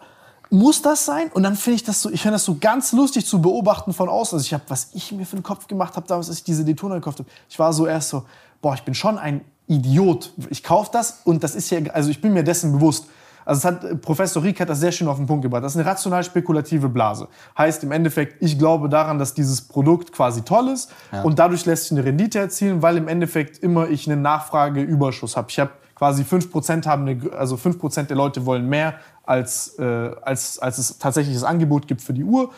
Irgendwann auf einmal gibt es dann fünf Uhren mehr und die liegen dann dort rum und dann sage ich, oh, wieso soll ich auf dem Graumarkt die kaufen? Und dann, klar, kauft der Graumarkthändler die dann und reguliert den Preis so ein bisschen, um, um sage ich mal, die Landung ein bisschen weicher zu machen für sich. Aber das geht ja nicht ewig lang so weiter. Ich kann in so einer Uhr nicht drin wohnen. Ich kann, also das ist ein Luxusprodukt. Ich liebe Uhren, Ja. aber, ne, also ich liebe Patek. Ich liebe Patek, aber auch, auch, auch zum Beispiel eine Royal Oak oder so. Ich liebe die Uhr, ich habe die gekauft, ich will die auch nicht verkaufen, aber ich habe mir dann auch gedacht, ey, wenn die bei 100.000 Euro ist, ich bin eigentlich ein super krasser Idiot, wenn ich nicht verkaufen würde. Ob ich hätte 15 gekauft, ich hätte verkaufen können, davon, davon zahle ich eine Wohnung an. Ja, ja, ist so. Ist Davon so. zahle ich eine Wohnung an, locker. Eben darum ist es umso wichtiger. Und wenn du Uhren nicht wirklich liebst, dann Eben, darum sage ich, ist es umso, Sind auf einmal schnell viele ja, auf dem Markt. Ja, eben. Darum sage ich, es ist umso wichtiger, äh, dass eben, wie soll ich sagen, ich weiß, es gibt nicht den richtigen und den falschen Kunden. Das möchte ich hier nicht sagen, oder? Das ist auch, stimmt auch nicht.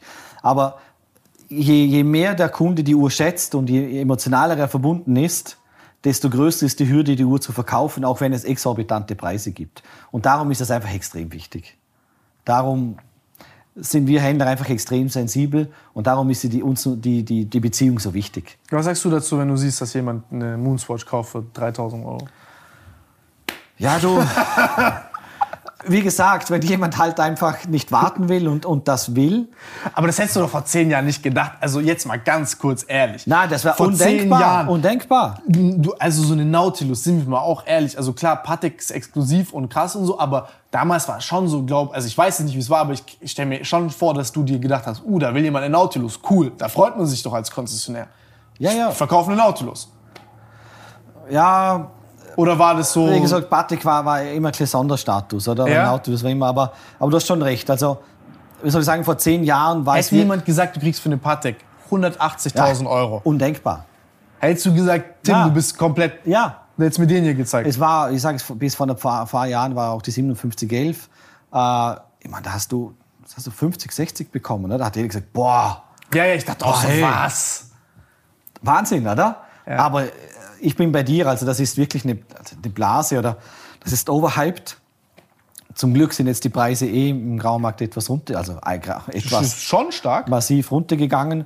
Ich sage jetzt mal, für uns Händler ist das Aber eine dafür gute sind andere Sache. Sachen hochgegangen. Sowas wie Gérard Perregaux, diese Laureatus, auf einmal auch irgendwie bei absurden Preisen, weil ich verstehe es nicht. Ich verstehe es auch nicht. Das ist einfach eine gerippte Uhr. Okay, jetzt kann jeder, der diese Uhren mag, kann mir erzählen, wie unwissend ich bin und dass ich so ein, so ein, so ein Patek Rolex Holy Trinity Fanboy bin, whatever.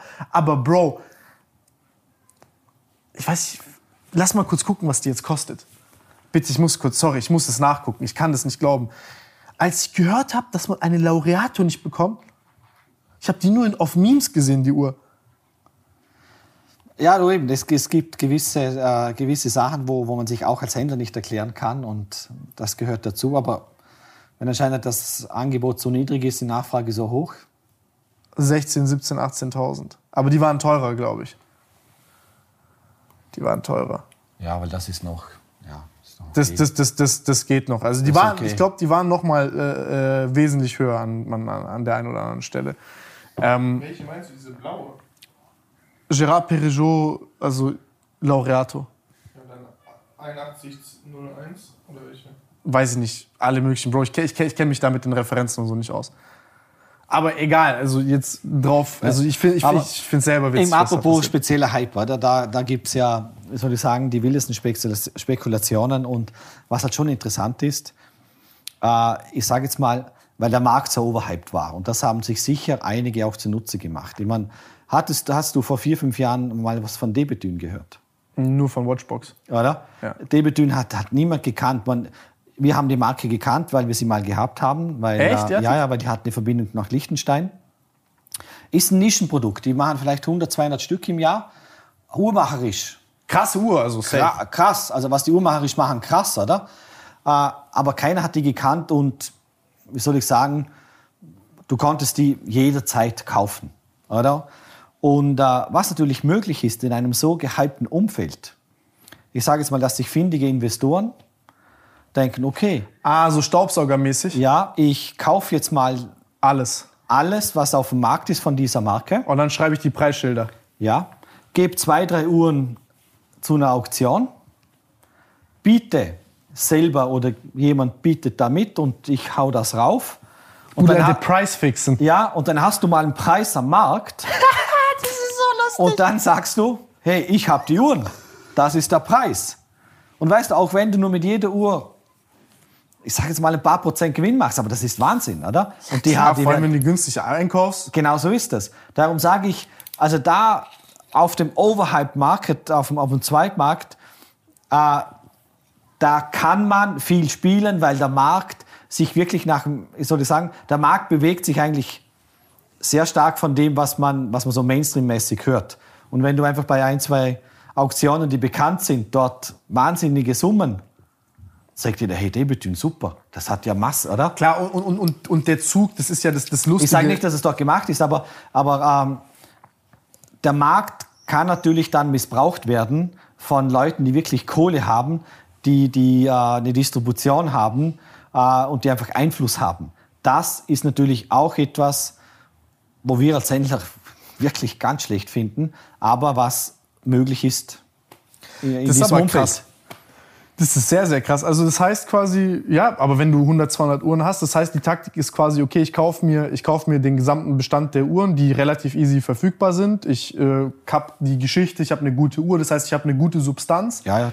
Ich habe eine gute Geschichte, die ich erzählen kann, dann biete ich quasi mit ähm, und habe einen Preisanker gesetzt für eine super teure Uhr. Mache das Ganze im Windschatten von schon, sage ich mal, steigenden Nachfrage in der Uhrenindustrie und steigenden Preisen. Und dadurch, dass quasi Menschen immer auf der Suche sind nach, nach der nächst exklusiveren Sache, ist ja wie so ein Kernmerkmal von Ja, ja. Coolness. Sobald du verstehst, was cool ist, ist es nicht mehr cool. so, ne? Und das ist ja so ein bisschen auch mit den Uhren. Das ist ein Chase und dann ist es auf einmal so, boah geil, ich will eine Datejust haben. Jetzt hast du eine Datejust. Fuck, jeder hat eine Datejust. So. Genau so ist das.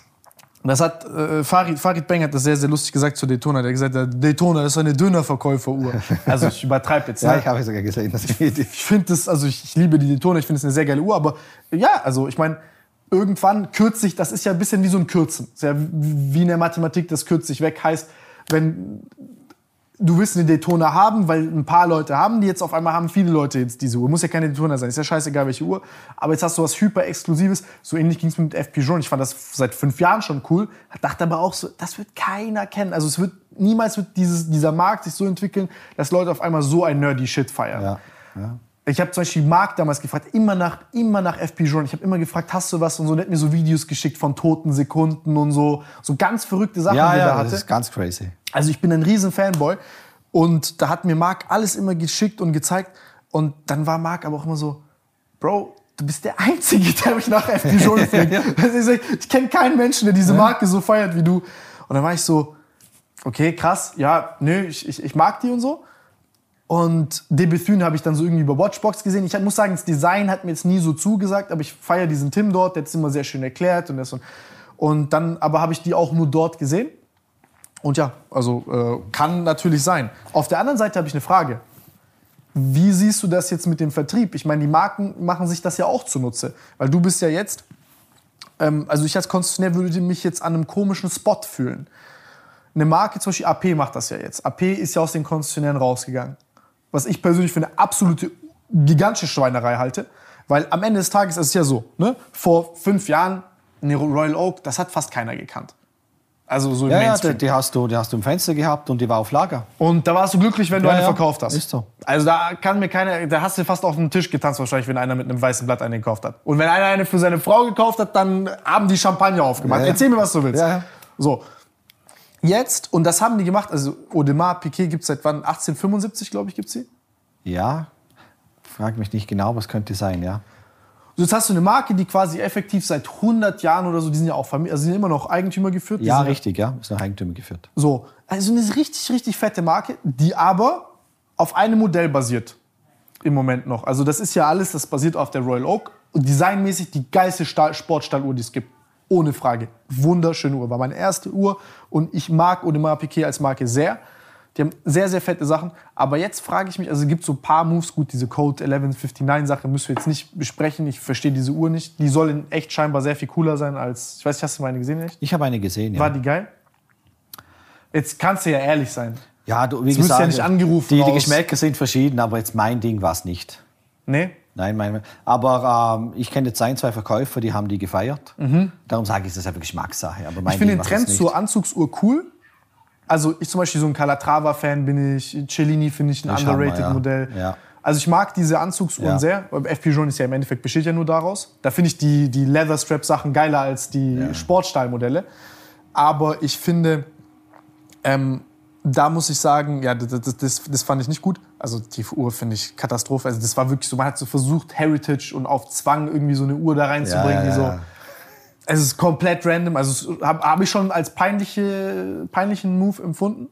Äh, wenn ich aber eine Royal Oak haben will, dann müsste ich wahrscheinlich noch mal zwei Code kaufen.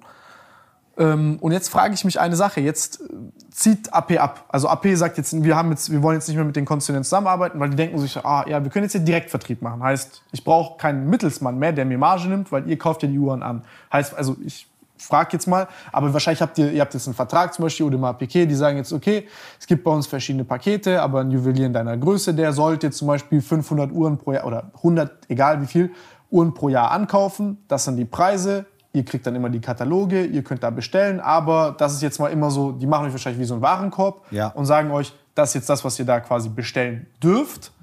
Und dann habt ihr die und darauf geht dann eure Marge. Und die verdienen so ihr Geld eigentlich. Jetzt sagen die, warum soll ich nicht den gesamten VK nehmen und noch mehr Geld einnehmen und ein eigenes Händlernetzwerk aufbauen? Das ist jetzt die Denkweise, weil ich sehe ja im Graumarkt gehen meine Uhren für 70.000 Euro. Ja. Ich könnte ja die, warum soll ich jetzt für 8.000 oder 10.000 Euro die an den Juwelier verkaufen, anstatt die vollen 20 mir in die Tasche zu stecken? Ja, das ist, äh, ich muss sagen, für uns Händler, das, das sehen eben die wenigsten, das ist eine riesen Challenge für die Händler. Weil, äh, weil der Markt einfach durch das, dass die Uhren, wie soll ich sagen, in, in der breiten Masse jetzt überall präsent sind, haben die natürlich einen extremen Hype. Und Corona hat natürlich schon viel geholfen, weil die Konkurrenzprodukte wegfallen. Urlaub fällt weg, also ist weggefallen. Konkurrenzprodukt. Ja, ist so. Du überlegst, gehst in Urlaub oder kaufst du eine Uhr, oder? Oder fein essen gehen, äh, Boah, eine. Überlegung, die ich öfter anstellen Ja, könnte. oder? Äh, oder äh, Klamotten, ich sage jetzt mal Kleidung. Also das sind all Sachen, wo weggefallen sind. Äh, das waren Konkurrenzprodukte zu Uhren. Und äh, darum ist der Uhrenhype sehr, also ist den Uhrenbusiness eigentlich sehr gut gegangen. Und eben Und Social Media. Ja, durch so klar. Du kannst jedem zeigen. Klar, Deine ist so. Selbstauszeichnung, wie viel Geld Ja, ja. du wert bist. Ist so, oder? Und das waren natürlich Parameter, wo, wo uns Händler geholfen haben, aber auch den Marken. Und AP geht jetzt den Weg, dass sie sagen, wir produzieren um die 50.000, 60.000 im Jahr. Wir brauchen die Händler nicht mehr.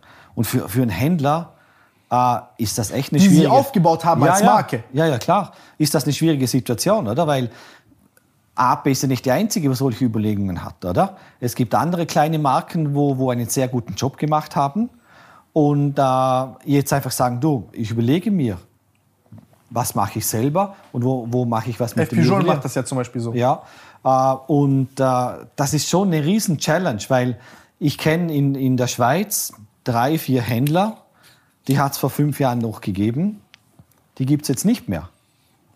Weil die einfach Marken hatten, die Marken haben gesagt, du schau, Welche Marken sind das? äh, bei meinen war es IWC und bei meinen war es Omega.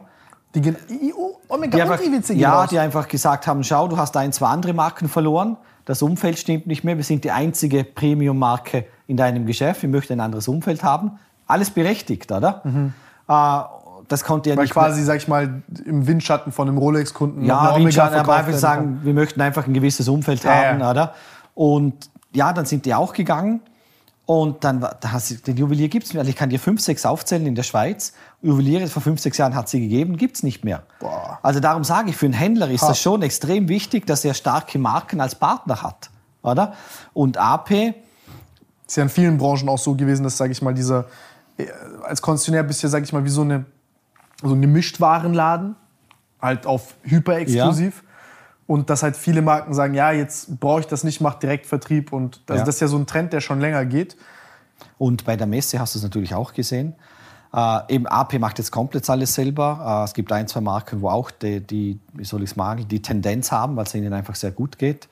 Äh, oder was du auch hast, was ja nichts Verfängliches ist, was, der ja, was du, wir als Händler sagen, das ist ja alles legitim, oder? Aber dir, dir als Konzessionär macht das Leben nicht einfacher. Zum Beispiel IWC, oder? Hat äh, ich sage jetzt mal, ein spezielles Ceratanium, also ganz ein spezielles Material, ist das genial. Aber alle Uhren, wo dieses Material haben, sind Und die Boutique schönen only. grünen Blätter. Und die grünen Ziffernblätter auch, oder? Das heißt, die Uhren, wo, wo am meisten gehypt sind von der Marke, sind nur in der Boutique erhältlich und nicht beim Juwelier. Trotzdem ist die IWC eine super Marke, super Job gemacht, oder? Aber das macht es natürlich für einen, für einen Händler, ich sage jetzt mal, etwas schwieriger und nicht einfacher, oder? Und dann andere Marken gehen komplett. Also ein Händler heutzutage eben muss wirklich eine gewisse Größe haben und muss eben qualitativ hochwertigen Erlebnis bieten, äh, weil sonst wird es ganz schwierig. Und AP, was AP macht, da kann man nicht streiten, ob das gut ist oder schlecht. Äh, ich kenne ja ein paar Kunden, die in der Boutique in Zürich sind. Die Boutique ist 600 Quadratmeter groß. Also Innendesign phänomenal, oder? Aber die haben keine Uhren dort. Also ich habe schon Kunden gefragt, wusstest du, dass du beim Uhrenhändler bist? Oder bist du da in einem Restaurant oder bist du sonst irgendwo? Weil du siehst keine Uhren. Und dann hast du auch äh, nur auf Termin. Also wenn du in Zürich bist und sagst, ich möchte mal bei AP in der Boutique reingehen, dann sagt der Türsteher, haben Sie einen Termin? Sagst du nein. Hey, bitte, geh weiter. Du kommst gar nicht rein. Es ist nur auf Termin. Und wenn du den ersten Termin hast, ist es bei AP wirklich so, dass da gecheckt wird, wie viel Potenzial du hast. Dort wird das gecheckt. Und anhand vom Potenzial Wie, wie wird da mein Potenzial analysiert? Wenn ich jetzt nach München, also ich wollte auch mal nach München gehen, ich dachte, ich kann da spontan reinlaufen. also in Zürich ich ist nicht mehr so und bei anderen Boutiquen ähnlich. Also eben du, nur noch auf Termin. Ich mach's so oft ganz eklig. Ich sag Jasmin und Nicole, meine Assistentinnen rufen jetzt an bei euch. Und so auf so Ja, aber, ganz. aber weißt du, ist das, noch, ja, oder? ist das ein Einkaufserlebnis? Ich weiß es nicht, oder? Es ist schon etwas sehr speziell. Und wenn du einen Termin dort hast, beim ersten Termin, du siehst auch keine Uhren. Es ist keine Uhren, du siehst gar nichts. Also da wird halt, ich sage jetzt mal, mit dir gesprochen und gewisse Fragen werden, werden dir gestellt. Und ähm, ja, und dann meldet man sich und dann schaut man, ob, ob das passt oder nicht. Ich habe einen Kollegen, der hat eine äh, Ultrathin bekommen. Eine AP. Ja. Nach langem, ja, vielleicht analysiert werden, I don't know. Äh, der trägt die auch, der hat, die, der hat viel Spaß dran. Aber ja, ich weiß es nicht. Also ich kann das, ich, ich kann das, sage ich mal, aus, aus pragmatischer Sicht kann ich es nachvollziehen. Also ich kann es nachvollziehen, dass man sagt, hier ist entgangener Gewinn. Aber wie ich es gelöst hätte, wäre, also ich hätte halt gesagt, ich beliefer die Konzessionäre, die halt einfach einen guten Job in der Vergangenheit gemacht haben, meine Marke nach außen zu bringen.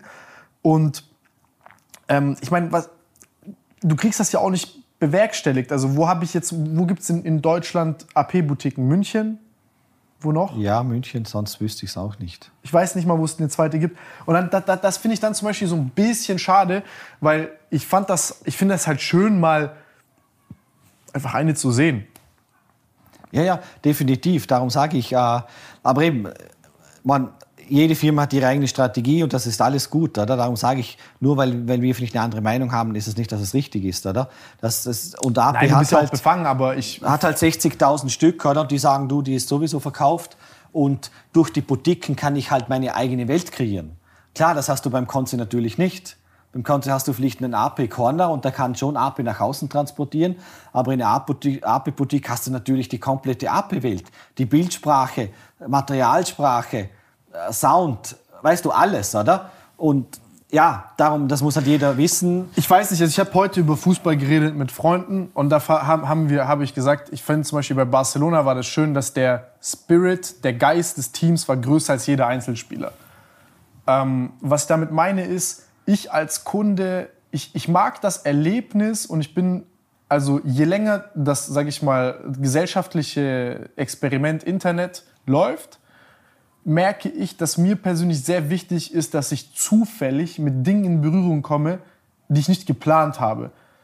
Ähm, und das finde ich zum Beispiel bei einem Konzessionär sehr, sehr, sehr angenehm und cool, dass ich da halt mal, ich hätte sonst, wo hätte ich eine Lange gesehen in meinem Ja. Leben? Ich hätte noch nie in meinem Leben hätte ich eine Lange gesehen. Ich, ich habe sogar coole Hublots gesehen, werde ich jetzt hier gelünscht, also so vom Design, wo ich dachte, ey, ich weiß, Hublot hat ETA-Werke und du kannst ein Fake von dem Original kaum unterscheiden oder gar nicht. Ähm, also was die Werke angeht und dass irgendwie die nicht mal die Schrauben allein können, wenn die die zuschrauben und dafür unfassbar viel Geld haben wollen. Und es also es ist eigentlich schon so eine, wie soll ich sagen, du, du als Kunde wirst schon halb verarscht, wenn du diese Kund, also Uhr kaufst. Ich, also ich, ne, wir treiben es jetzt auf die Spitze. Hublot hat halt einen sehr speziellen Ruf, würde ich sagen. Aber es ist halt mal cool, etwas sehen zu können, worüber eine riesengroße Meinung im Internet existiert. Aber jetzt kann ich es mal in die Hand nehmen. Ja. Aber ich würde zum Beispiel niemals in den Hublot-Store reinlaufen. Never ever. Ja. Never ever würde ich in den Hublot-Store reinlaufen. Aber Hublot beim Konzert ist so, ja, okay, ist halt jetzt, keine Ahnung, ah, geile Jäger, ah, geile, geile Lange. Oh, Eben, das ist es. Das ist unser Riesenvorteil. Monobrand hat halt eine Marke. Klar, da hast du die ganze Welt. Aber eben Konzi, das ist ja das Schöne. Da, da wirst du inspiriert, oder? Man, eben, Hübel und ich finde jetzt Hübel gar, ich finde es eine coole Marke, weil es komplett anders ist wie alles andere, oder? Also Mir, mir gefällt und das. weil ihr sie verkauft? Ja, nicht nur wegen dem. Auch, äh, also ich habe mir selber schon eine gekauft. Leider hat sie nur in Südamerika gegeben. Äh, war echt, also ganz spezielle Ausführung. Und äh, aber bei der Konzert, das ist ja das Schöne, eben, du hast ein Erlebnis, du hast eine Inspiration. Du läufst durchs Geschäft und hast nicht nur eine Marke. Du hast die Marke, die Marke, die Marke. Und das macht's ja auch aus. Dass du eine Auswahl hast, dass man dich berät und äh, eben, dass du inspiriert wirst, dass du mal Sachen siehst, wie du sagst. Wir haben zum Beispiel ein, zwei Modelle gehabt, äh, wo wir zum Kunden gesagt haben, hey, der hat gekauft. Dann haben wir gesagt, ich möchte einfach dir mal kurz was zeigen. Hast du noch nie gesehen? Dann hat er gesagt, hey, boah, gibt's das? Wahnsinn. Das, Das, das war bei Weißt Juwelier Kutte hier in Stuttgart. Das- da das da haben wir so eine. Moser gezeigt. Ja. Und da war ich so, was das? Ich Ja. noch nie gesehen. Moser, Ja. übel geile Uhr, ja, krank. Eben. Und das sind Sachen, das sind Erlebnisse. Und Ja, das bekommst du halt nur beim Konzert. Oh, ich, ich, oder, oder so habe ich meine erste Zeitwerk gesehen. Auch die lange. Ich war so, was? Ja, eben. Und darum sage ich, ist ein Konzessionär schon, schon ein Erlebnis, schon was Schönes. Aber eben, als Konzessionär ist es für dich nicht immer so einfach, äh, die Balance zu finden zwischen den Marken, was die Marken möchten, äh, und, und, und dem Kunden, dass das auch harmonisch ist, dass das passt und dass du die Marke auch behältst, oder? Äh, handherum muss man wieder sagen, wenn eine Marke einen guten Job macht, bringt sie dir natürlich Nachfrage. Sie bringt dir auch die Kunden ins Geschäft. So ehrlich muss man schon auch sein. Ja, aber das ist, ich finde, das ist ein das ist bisschen. ein Miteinander. aber ich finde das so ein bisschen wie so ein Ökosystem mit Pilzen, Wurzeln und in so einem Wald. Also klar, man, man, man, man, man competet um Sonnenlicht, aber wenn du eine Rolex verkaufst, ist das nicht schlecht. Das ist nicht so, dass du jetzt es ein Entweder-Oder ist, sondern da- das ist ein Kunde, der die, also ich würde das als Marke als etwas Gutes sehen, weil der Markt als solcher wächst. Genau so ist es. Ja. Du hast mehr Neukunden. Ja, ist so. Und ich denke halt, das ist, ich denke, diese Verarbeitungsmaschine Konzessionär ist viel attraktiver, weil was passiert sonst? Sonst pusht du, also das, was ja passiert, was, was, was, also was dann zweifelsohne passiert, ist ja folgendes. Ähm, wenn jetzt, sagen wir mal, alle, alle fangen jetzt diesen Direktvertriebsansatz an, angenommen. Dann sterben die Konzessionäre aus, weil die haben nichts mehr zu verkaufen. Aber dann werden die Konzessionäre effektiv eigentlich Graumarkthändler oder die Graumarkthändler sind quasi der, der Gegenpol zu dem Mono-Brand-Ding. ja. Weil der Kunde will ja ein diverses Erlebnis haben und will Zugriff haben auf die Uhren, ohne, also sorry, jetzt wirklich nichts gegen AP, aber ich habe ein bisschen zu viel Selbstrespekt, als dass ich irgendjemandem dort die Türklinke putze und ihn anbete, dass ich eine Uhr kaufen darf, die mir sehr gefällt. Also da, da habe ich wirklich noch zu viel Selbstrespekt, muss ich ehrlich sagen. Also mir muss niemand den Po küssen, aber ich will auch niemandem den Po küssen. Ja, richtig. Einfach Augenhöhe, fertig, genau, ja. genau. Ähm, ich will eine Uhr kaufen. Nee, also Ja. keine, ja. Und da, da, das, das, das finde ich ist irgendwie so eine, ja, es ist, ist, ist ein bisschen so eine, so eine eigenartige Entwicklung. Ich persönlich freue mich auch darüber, wenn diese Graumarktpreise so halt runtergehen, weil dann halt, sage ich mal, dieses ganze uralt Spekulationsobjekt äh, unattraktiver wird und dann, keine Ahnung, sollen, sollen alle bei Krypto spekulieren gehen. Da gibt es die großen Gewinne zu realisieren sollen, dann soll man darüber reden und dann kann man wieder Spaß haben und mal sagen, ey, zeig mal, oh, hast du jetzt mal auch eine Calatrava im Laden, zeig mal äh, was undenkbar ist. Das ist nicht mal, nicht mal, nicht mal Calatravas haben die vorrätig, um zu zeigen oder so. Das, das ist ja komplett verrückt. Ja, das, das ist crazy. Darum, weißt du, was für uns auch, äh, also schlimm, das ist jetzt das falsche Wort, aber äh, was uns, äh, ja, was also nicht, echt nicht optimal ist, äh, ich meine, bei, bei Chrono 24 kannst du ja deine Uhr ein, also kannst du ein Portfolio. Stimmt. Weißt du, schon das Wort Portfolio. Ja. Kannst du Portfolio erstellen, da gibst du deine Uhren ein, deinen Kaufpreis und dann zeigst du wie eine Aktie an, ob du Plus- oder Minusrendite hast. Und weißt du, das ist für uns Konzessionäre natürlich, also das sehen wir überhaupt nicht gerne, weil eine Uhr ist, ist keine Aktie, eben das ist kein Portfolio. Wenn, dann hast du eine Sammlung und da, das ist ein emotionales Produkt, oder? Und eben darum bin ich auch froh, dass das auf dem Markt die Preise massiv reduziert worden sind, weil, äh, weil dann das, wie soll ich sagen, die Entemotionalisierung dann nicht mehr stattfindet. Dann ist es wirklich ein Produkt, wo du sagst, da habe ich Freude oder es ist einfach, weil es mir gut gefällt. Oder? Und dann kommt man wieder weg von dem, dass man eine Uhr als Aktie sieht. Oder? Das ist ja wirklich im Moment, das war der Trend und das kommt jetzt wieder zurück. Und das freut uns Händler natürlich. Weißt du, was daran richtig scheiße ist auch? An dieser ganzen Geschichte. Ich habe einen, äh, egal, jetzt ich erzähle die Geschichte nicht, aber äh, ist, ist Uhrendiebstahl. Ja. Also, jetzt musst du ja mal überlegen, ne? ich kann dir eine Geschichte erzählen, Tim. In, in Zürich, Bahnhofstraße. Ja. Zürich Bahnhofstraße sind ja alle Uhren, man, sie eine von den teuersten Straßen weltweit, oder? Kunde von uns hat, äh, hat eine Patek, die hat man ihm äh, von der Hand reißen wollen. Er hat zum Glück richtig reagiert, aber sogar in Zürich an der, an der prominentesten Stelle, wo die ganzen Uhrengeschäfte sind, hat man ihm probiert, die Uhr zu klauen. Das sind einfach Leute, die kommen und versuchen, die Ja, die probieren natürlich, oder? Rennen an dir vorbei und wollen während dem Rennen natürlich die Uhr weg. War das eine Leder oder eine hat zum? Glück Stahl und er hat zum Glück gecheckt. Aber sogar in Zürich, weißt du, mal Hauptzentrale, klar, ich kenne, wo alle Uhren sind, aber Zürich, Hau- Hauptbahnhofstraße, man, da weißt du, das sind alle Uhrenläden. Zürich, Heimmarkt von der Schweiz. Sogar dort. Also da gab's, das muss ich, das muss ich dir zeigen. Also du hast ja bei Uhren halt, klar, die Dichte ist, die Wertdichte ist halt super hoch, weil du kannst so ein kleines Ding klauen und hast super viel Geld damit gemacht. Und ich muss mal nur kurz gucken, wo ich dieses Ding finde, weil ich habe das äh, rumgeschickt gehabt. Und zwar, hier, das ist, da siehst du jetzt quasi in, in Amsterdam, in einem Restaurant, so live eine Aufnahme, siehst du 1.7.2022, da sitzen die Leute ganz gechillt. Was ist denn jetzt? Ah, jetzt läuft's. Jetzt läuft's, ja. Das Internet ist irgendwie shit.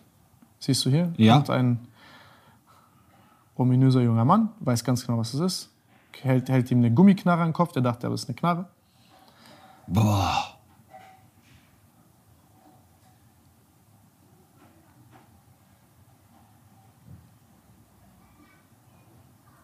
Boah, heftig. Also so skrupellos ist es. Und da hast du, du hast super viele Videos, wo da. Warte, hier ist, hier ist. Be careful when you have a nice uh, watch in Chelsea, West London. In, uh, uh, this happened last night at 6 p.m.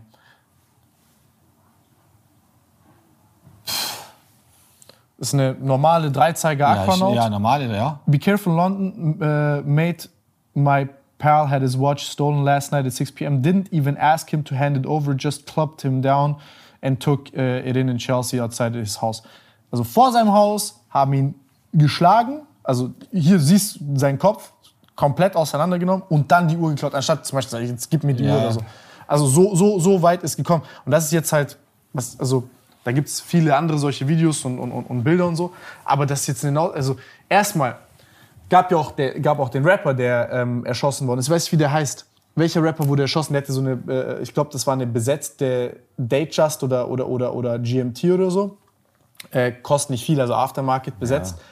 Ähm, da sind dann junge Kids gekommen, weil die gesehen haben, dass er damit geflext hat im ja Internet. und Ding auch äh, Max, Icromax wurde auch ausgeraubt. Wurde Zu auch Hause, ausgeraubt. Vor der Türe. Genau. Justin auch. Ja. Justin wurde auch mit seiner äh, äh, Richard Mill hat sich jemand als als D- DHL-Boot. Ich war in Düsseldorf, als das passiert war sogar. Also ganz ganz verrückt. Ähm, und da musst du dir jetzt mal halt überlegen. Also was sagen wir jetzt?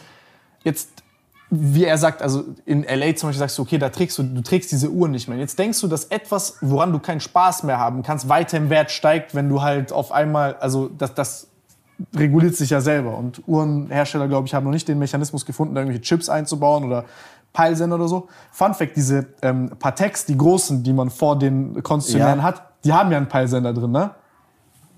Boah, wir haben keine und äh, ich kann es dir gar nicht sagen. Also, Ich habe mal gefragt, wir haben das das schon- erklärt, die haben gesagt, da ist ein das ist also ist möglich, weil dort hast du genug Platz, alles. Also, Ja, ja, also da ist ein das Peilsender macht drin. auch Sinn. Ja, ja, aber Ich, ich hätte auch gerne sowas als Banduhr, ja, bei mir da. War das Pop Smoke vielleicht?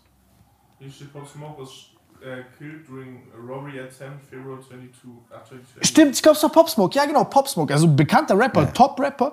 Und die haben den, das waren Kinder im Endeffekt, die haben ihn beim, 15. die, 15, beim Duschen haben die, haben, haben die den Was? erschossen, die sind rein in sein Haus, ha- also oder ins Hotel oder wo auch immer der war, haben ihn erschossen, um seine scheiß Uhr zu klauen und mitzunehmen. Und die haben am Ende, glaube ich, was kriegst du dafür? 5000 Dollar oder so? Für so eine, ich meine, für so eine geklaute kriegst du ja nicht mal viel. Jetzt musst du dir das mal überlegen. Also all das, was wir gerade gesehen haben. Das heißt, das macht ja auch gar keinen Spaß, wenn jetzt eine Nautilus 200.000 Euro kostet. Das, das willst du nicht tragen. Na eben, das ist, das ist der, darum sage ich, das ist die Kehrseite der Medaille. Drum eben freut es uns, dass die Preise nach runter gehen, weil man, eben, du trägst es ja nicht wegen der Zeit. Eben, du trägst es, damit du Freude hast, weil du sagst, das passt zu meinem Style, was auch immer, oder? Und wenn du dann, wenn du dann Angst haben musst, das ist ja für uns das Allerschlimmste, oder? Trägst du eine Uhr, du denkst, du äh, lernst schöne Frauen kennen, so, also was Ah ja, ja, Leute denken, Angst aber haben. stattdessen Ja. du, kommen vermummte Leute, um dich Oder? zu. Und das ist das Nein. Allerschlimmste, oder? Weil, weil dann, dann hat das, soll ich sagen, wenn du es nicht tragen kannst, hat die Uhr auch für einen Liebhaber, der wo sagt, hey, die Uhr gefällt mir, darum will ich es tragen, auch Kannst du dir dann daheim in deinem Self angucken. ja, oder keinen Nutzen mehr, oder? Das- Und Wir haben in LA eine Uhr gesehen und die hatte Gunner um und die hatte zwei Securities. So, Eine Uhr und wir waren schon mit. also Gunner. Die beiden haben Gunner gesehen und der hatte zwei Wahnsinn. Securities um sich und das ist der Einzige, der eine Uhr getragen hat. Das ist schon heftig. Also in L.A. trägt keiner eine Uhr. Niemand. So, und das ist schon, aber trotzdem, in Amerika boomt, die Uhren boomen. ja? Aber eben, es sollte einfach sein, dass man die Uhr trägt, keine, keine Angst haben muss und sich an der Uhr freut. Man, das ist die, die Grundidee dahinter. Aber jetzt, jetzt ist auch eine Sache, die ganz abgefuckt ist. Also diese Leute klauen ja diese Uhren und denken dann, yo, ich mache jetzt, keine Ahnung, die sehen jetzt auf Chrono den höchsten Preis und dann denken die, yo, ich mache jetzt, keine Ahnung, wie diese Kinder, die Pop Smoke umgebracht haben, denken jetzt, bling, bling, das ist, äh, die wissen nicht, dass Aftermarket-Besatz ist, kennen die Uhr nicht, sondern die denken, das ist ein Rapper, das ist eine Uhr, die wird super teuer sein. Und am Ende, äh, wer will eine heiße Uhr kaufen? Kein Mensch. Keiner. Also so, und dann kaufst du für 5000 Euro eine Uhr, an der Blut klebt. Die verfolgen jetzt auch langsam, haben die Leute angefangen. Äh, Formel-1-Fahrer Charles Leclerc wurde auch 21. Ja, April, stimmt, auch ja, Richard stimmt. Mill wurde Ja, ja, in stimmt, Italien stimmt. geklaut. Und weißt du, dass bei Chronix oder äh, bei Chrono 24, man sagt ja, so um die 5% ist Hehlerware. Ehrlich. Ja. Boah, stell dir vor, du kaufst auf Krone so eine Uhr, die, die Und du gesagt, gewisse ist. Leute wissen das ja nicht, oder? Ich meine, das, das, das, die Uhr geht ja nicht zum offiziellen Händler und wird dort gecheckt, oder? Sondern, äh, ja, also man sagt so im Schnitt um die 5%, finde ich eh noch wenig, muss ich sagen, äh, ist Hehlerware. Krass. Und jetzt musst du dir mal überlegen, ähm, du kriegst ja, also du kriegst ja dafür wirklich viel weniger Geld, als man eigentlich denkt. Also wenn du jetzt zum Beispiel jemandem eine Patte klaust, du denkst, du kriegst 180 für oder 170 für die, das Vergiss es. die Hälfte, wenn du überhaupt irgendjemanden Ja, findest. ja. So, also wenn überhaupt. Ja. So, jetzt hat, hatte ich zwei, ich kann zwei Geschichten erzählen. Erste Geschichte ist, uns wurde was geklaut. Nico und mir. Ja? Und äh, das war alles, sage ich mal, für denjenigen, der es geklaut hat, ein bisschen unangenehm. Geklaut, war weg. Ich krieg am selben Abend einen Anruf von einem guten Freund von mir, ruft mich an und sagt, ey, bitte triff dich mit uns. Ich muss den Homie vorstellen, dies und das. Dann der Homie, kenne ihn von früher, kannten uns und der hat mir dann was mitgebracht. Er hat gesagt, ich glaube, das gehört dir. Habe gesagt, ja, stimmt, es gehört mir. So, habe ich das zurückbekommen, was mir geklaut worden ist. Und hat sich dann herausgestellt, dass der das versucht hat, die geklauten Sachen zu verkaufen, halt in, ich sag mal, die Kumpel von mir, die sind, ja, die machen halt andere Sachen, aber war dann halt schon ein lustiger Zufall, sage ich jetzt mal, dass das dann halt dort gelandet worden wäre. Äh, war dann auch nicht so, also, ne, dann wusste man natürlich auch, wer das war. Ja, ja, klar. War dann auch nicht so äh, cool für denjenigen. Ja. Äh, oder für die beiden, waren zwei. Ähm, und das hat sich dann alles, sage ich mal, innerhalb von wenigen Stunden geklärt dann. Und weil die direkt versucht haben, das halt loszuwerden. So, ne? Also die denken ja nicht mal nach. Die klauen, haben keine Ja. Kunden und dann denken die, ich finde da schon irgendjemanden.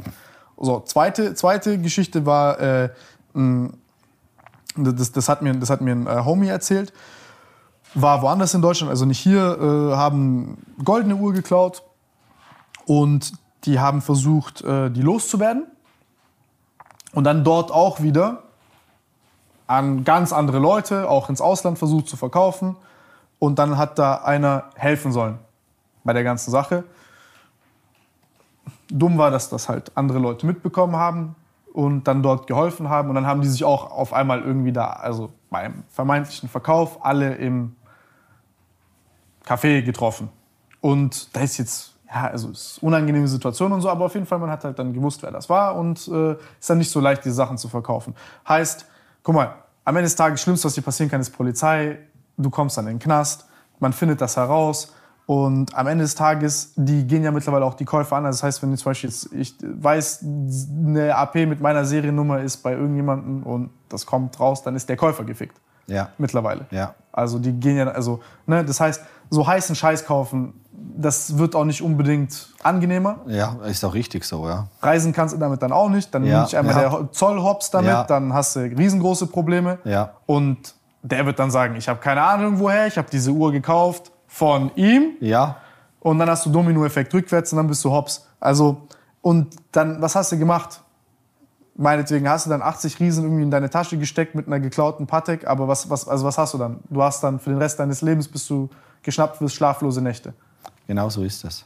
Nein, das wird so unter, also eben gut, dass man sagt, weil das wird so unterschätzt. Man meint wirklich, man, man nimmt die Uhr und bekommt die Preise von dort. Eben, wie du sagst, entweder keiner. bekommst du gar nichts, weil keiner die Uhr will, oder wenn du bekommst du viel viel weniger.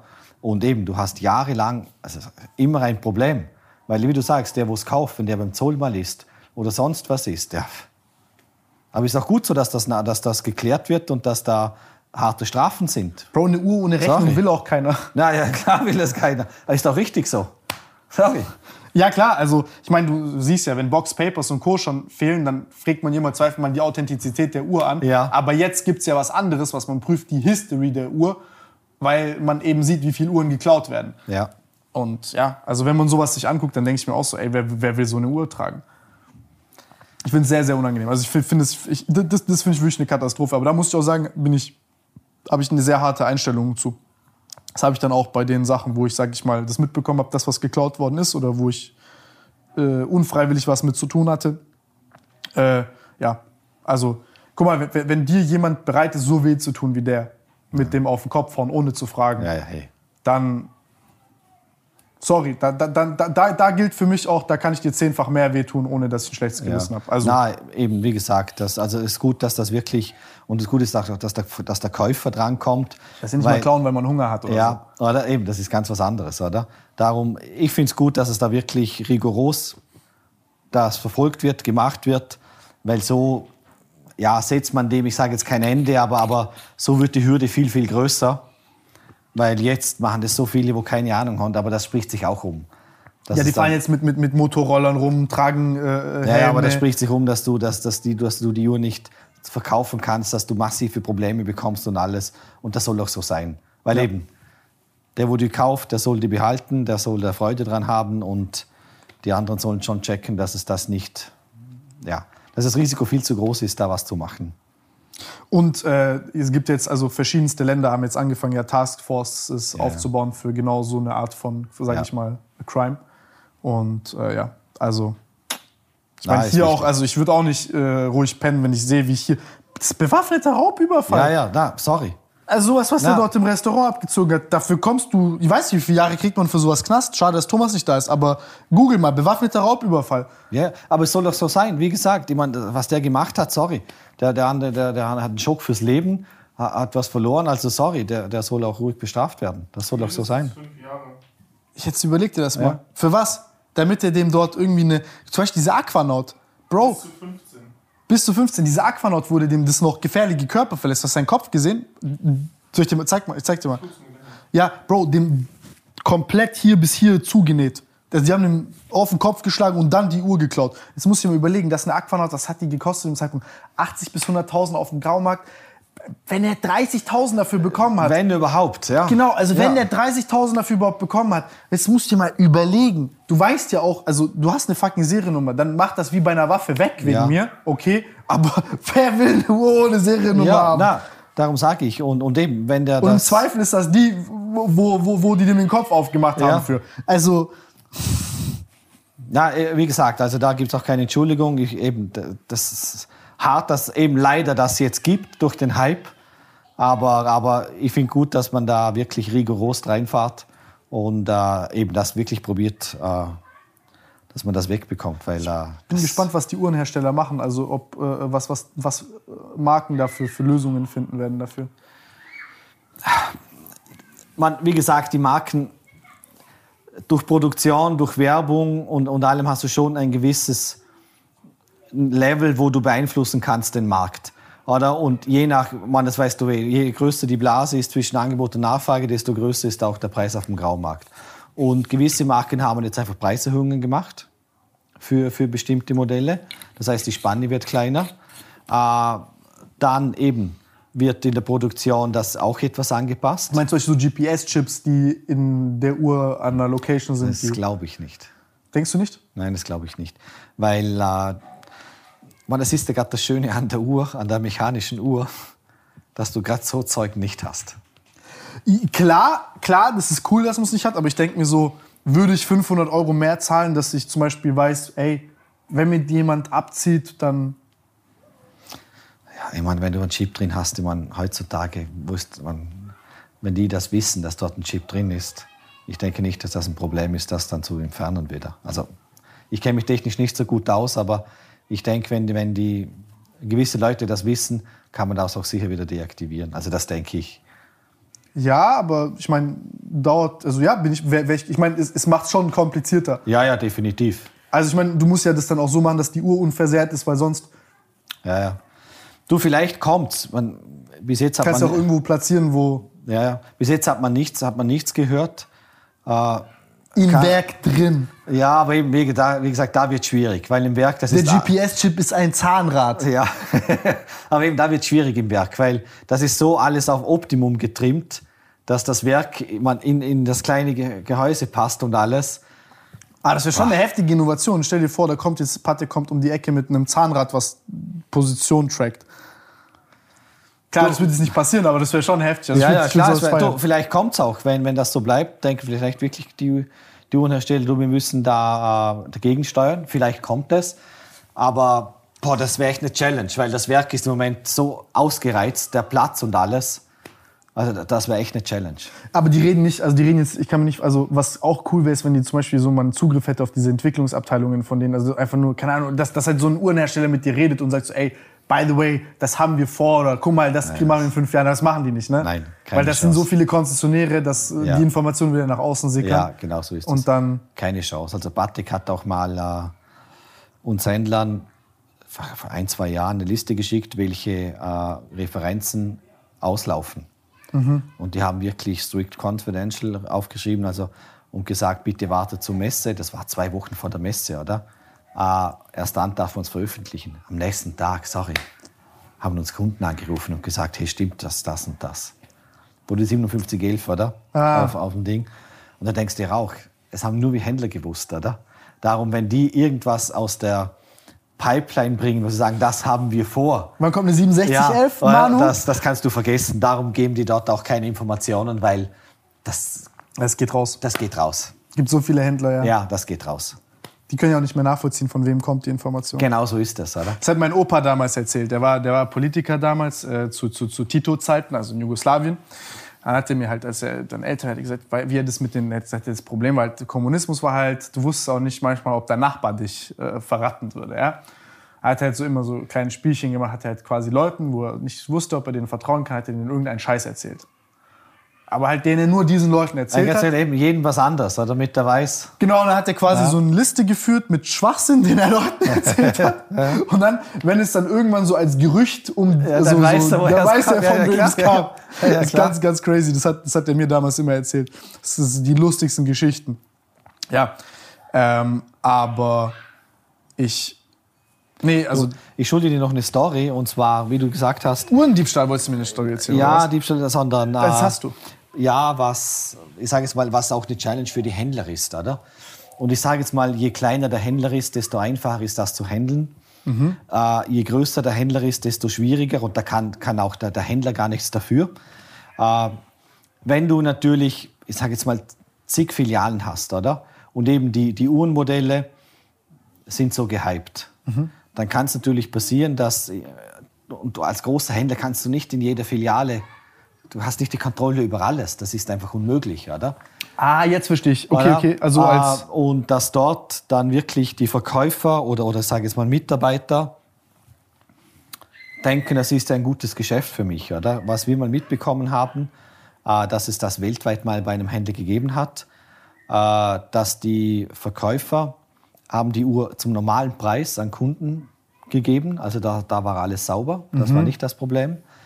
Aber die haben die Kunden so, und so ausgewählt, dass die Kunden dann noch Trinkgeld dagelassen ja, haben. nein, die Uhr weiterverkauft haben äh, und man hat sich dann geteilt. Und das ist ein, zwei Mal vorgekommen und ich muss sagen, auch die Ah, Händler, das, muss ich fairerweise sagen, wenn das bekannt wird bei Händlern, die reagieren wirklich schnell. Also da, äh, das ist bekannt, also das ist bekannt geworden und dann hat es ganz klar hat man gesagt, schau, erledigt. Also der Mitarbeiter ist natürlich gekündigt worden, das ist alles klar. Äh, aber es ist eben, es ist auch das für Händler nicht so einfach bei gewissen Modellen. Äh, Und bei uns wird das so gemacht, und ich weiß es auch von anderen Händlern, die etwas kleiner sind, da teilt wirklich der Inhaber zu. Also ähm, wir haben halt die Bestellungen und dann wird wirklich, der Inhaber schaut dann wirklich mit dem Filialleiter zusammen, wer jetzt von dieser Lieferung äh, ja, die, die Uhr bekommt. Also das äh, einfach, damit man dort nochmal einen Kontrollmechanismus hat und äh, man etwas den Überblick hat, wer wirklich welche Uhr bekommt. Also es ist nicht zu unterschätzen, weil äh, man, wenn du eine Uhr, wenn du das mit einer Uhr machst, das ist ein Monatslohn, Ja, klar. weißt du. Und eigentlich nimmst du der Firma ja nichts, weil der Kunde kauft die Uhr ja zu 100 Prozent. Du gibst ja keinen Rabatt, gar nichts. Also ich sage jetzt mal moralisch, ethisch ist die Hürde kleiner, oder? Weil du der Firma nichts wegnimmst. Du, Gut, wenn der Guy vom Rolex Mystery Shopping vorbeikommt und sagt, ey, lass Hälfte, Hälfte machen. Ja, ja, aber sonst nimmst du der Firma nichts. Darum sage ich, das ist schon auch eine Challenge für, für, die, für die Konzessionäre. Äh, ja, dass man, dass man da ein Vertrauensverhältnis hat zum, zum Verkäufer und wirklich auch sensibel ist für diese Themen. Das ist nicht, äh, ich sage jetzt mal, es ist kein großes Thema, aber, aber das gibt's. Klar, also ich sag mal so, Korruption ähm, zu unterbinden, wo derjenige, der in der Lage wäre, korrupt zu sein, ähm, weniger Geld bekommt als, also wenn jemand 3, 4, 5.000 Euro im Monat verdient, aber auf einen Schlag zum Beispiel, keine Ahnung, jemanden eine Uhr verkauft, womit der 80.000 Euro Profit macht, dann ist die Verlockung da. Genau so ist das. So. Genau so ist das. Und das ist schon, das, das, das ist nicht so easy zu handeln.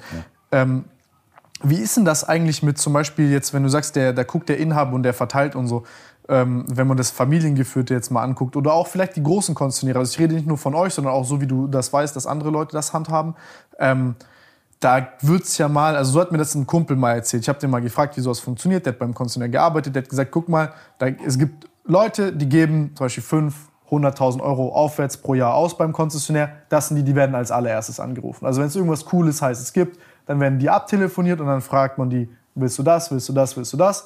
Dann macht man so ein bisschen was aus oder man nimmt deren Wünsch- Wünsche auf und dann guckt man, dass man die bedienen kann. Ähm, und dann guckt man und dann geht's halt so weiter. Wie gibt's da so Kundensysteme oder so? Da zum Beispiel habe ich von Rolex habe ich mitbekommen, dass die sozusagen so ein ABC-Kundensystem haben. Dass die A-Kunden sind quasi die Kunden, die neu sind, die noch nie was gekauft haben bei Rolex. Äh, die werden dann auch aus umfangreich ge ge ge gecheckt und co. Die B-Kunden, glaube ich, waren ich habe es nicht so ganz im Kopf, was es jetzt war. Ich weiß, dass die C-Kunden quasi Bestandskunden sind. Also die haben schon mal eine Rolex gekauft und auch, also ne, das ist so quasi das Beste. Und B ist so, glaube ich, hat mal gekauft oder ist, ist Kunde bei einem Juwelier, der vielleicht noch kein Rolex gekauft hat oder hat mal was gekauft, aber keine Rolex oder ich weiß nicht genau. Also das kann ich generell für die, für die Branche also nicht beantworten, weil das wirklich jeder selber handhabt, oder?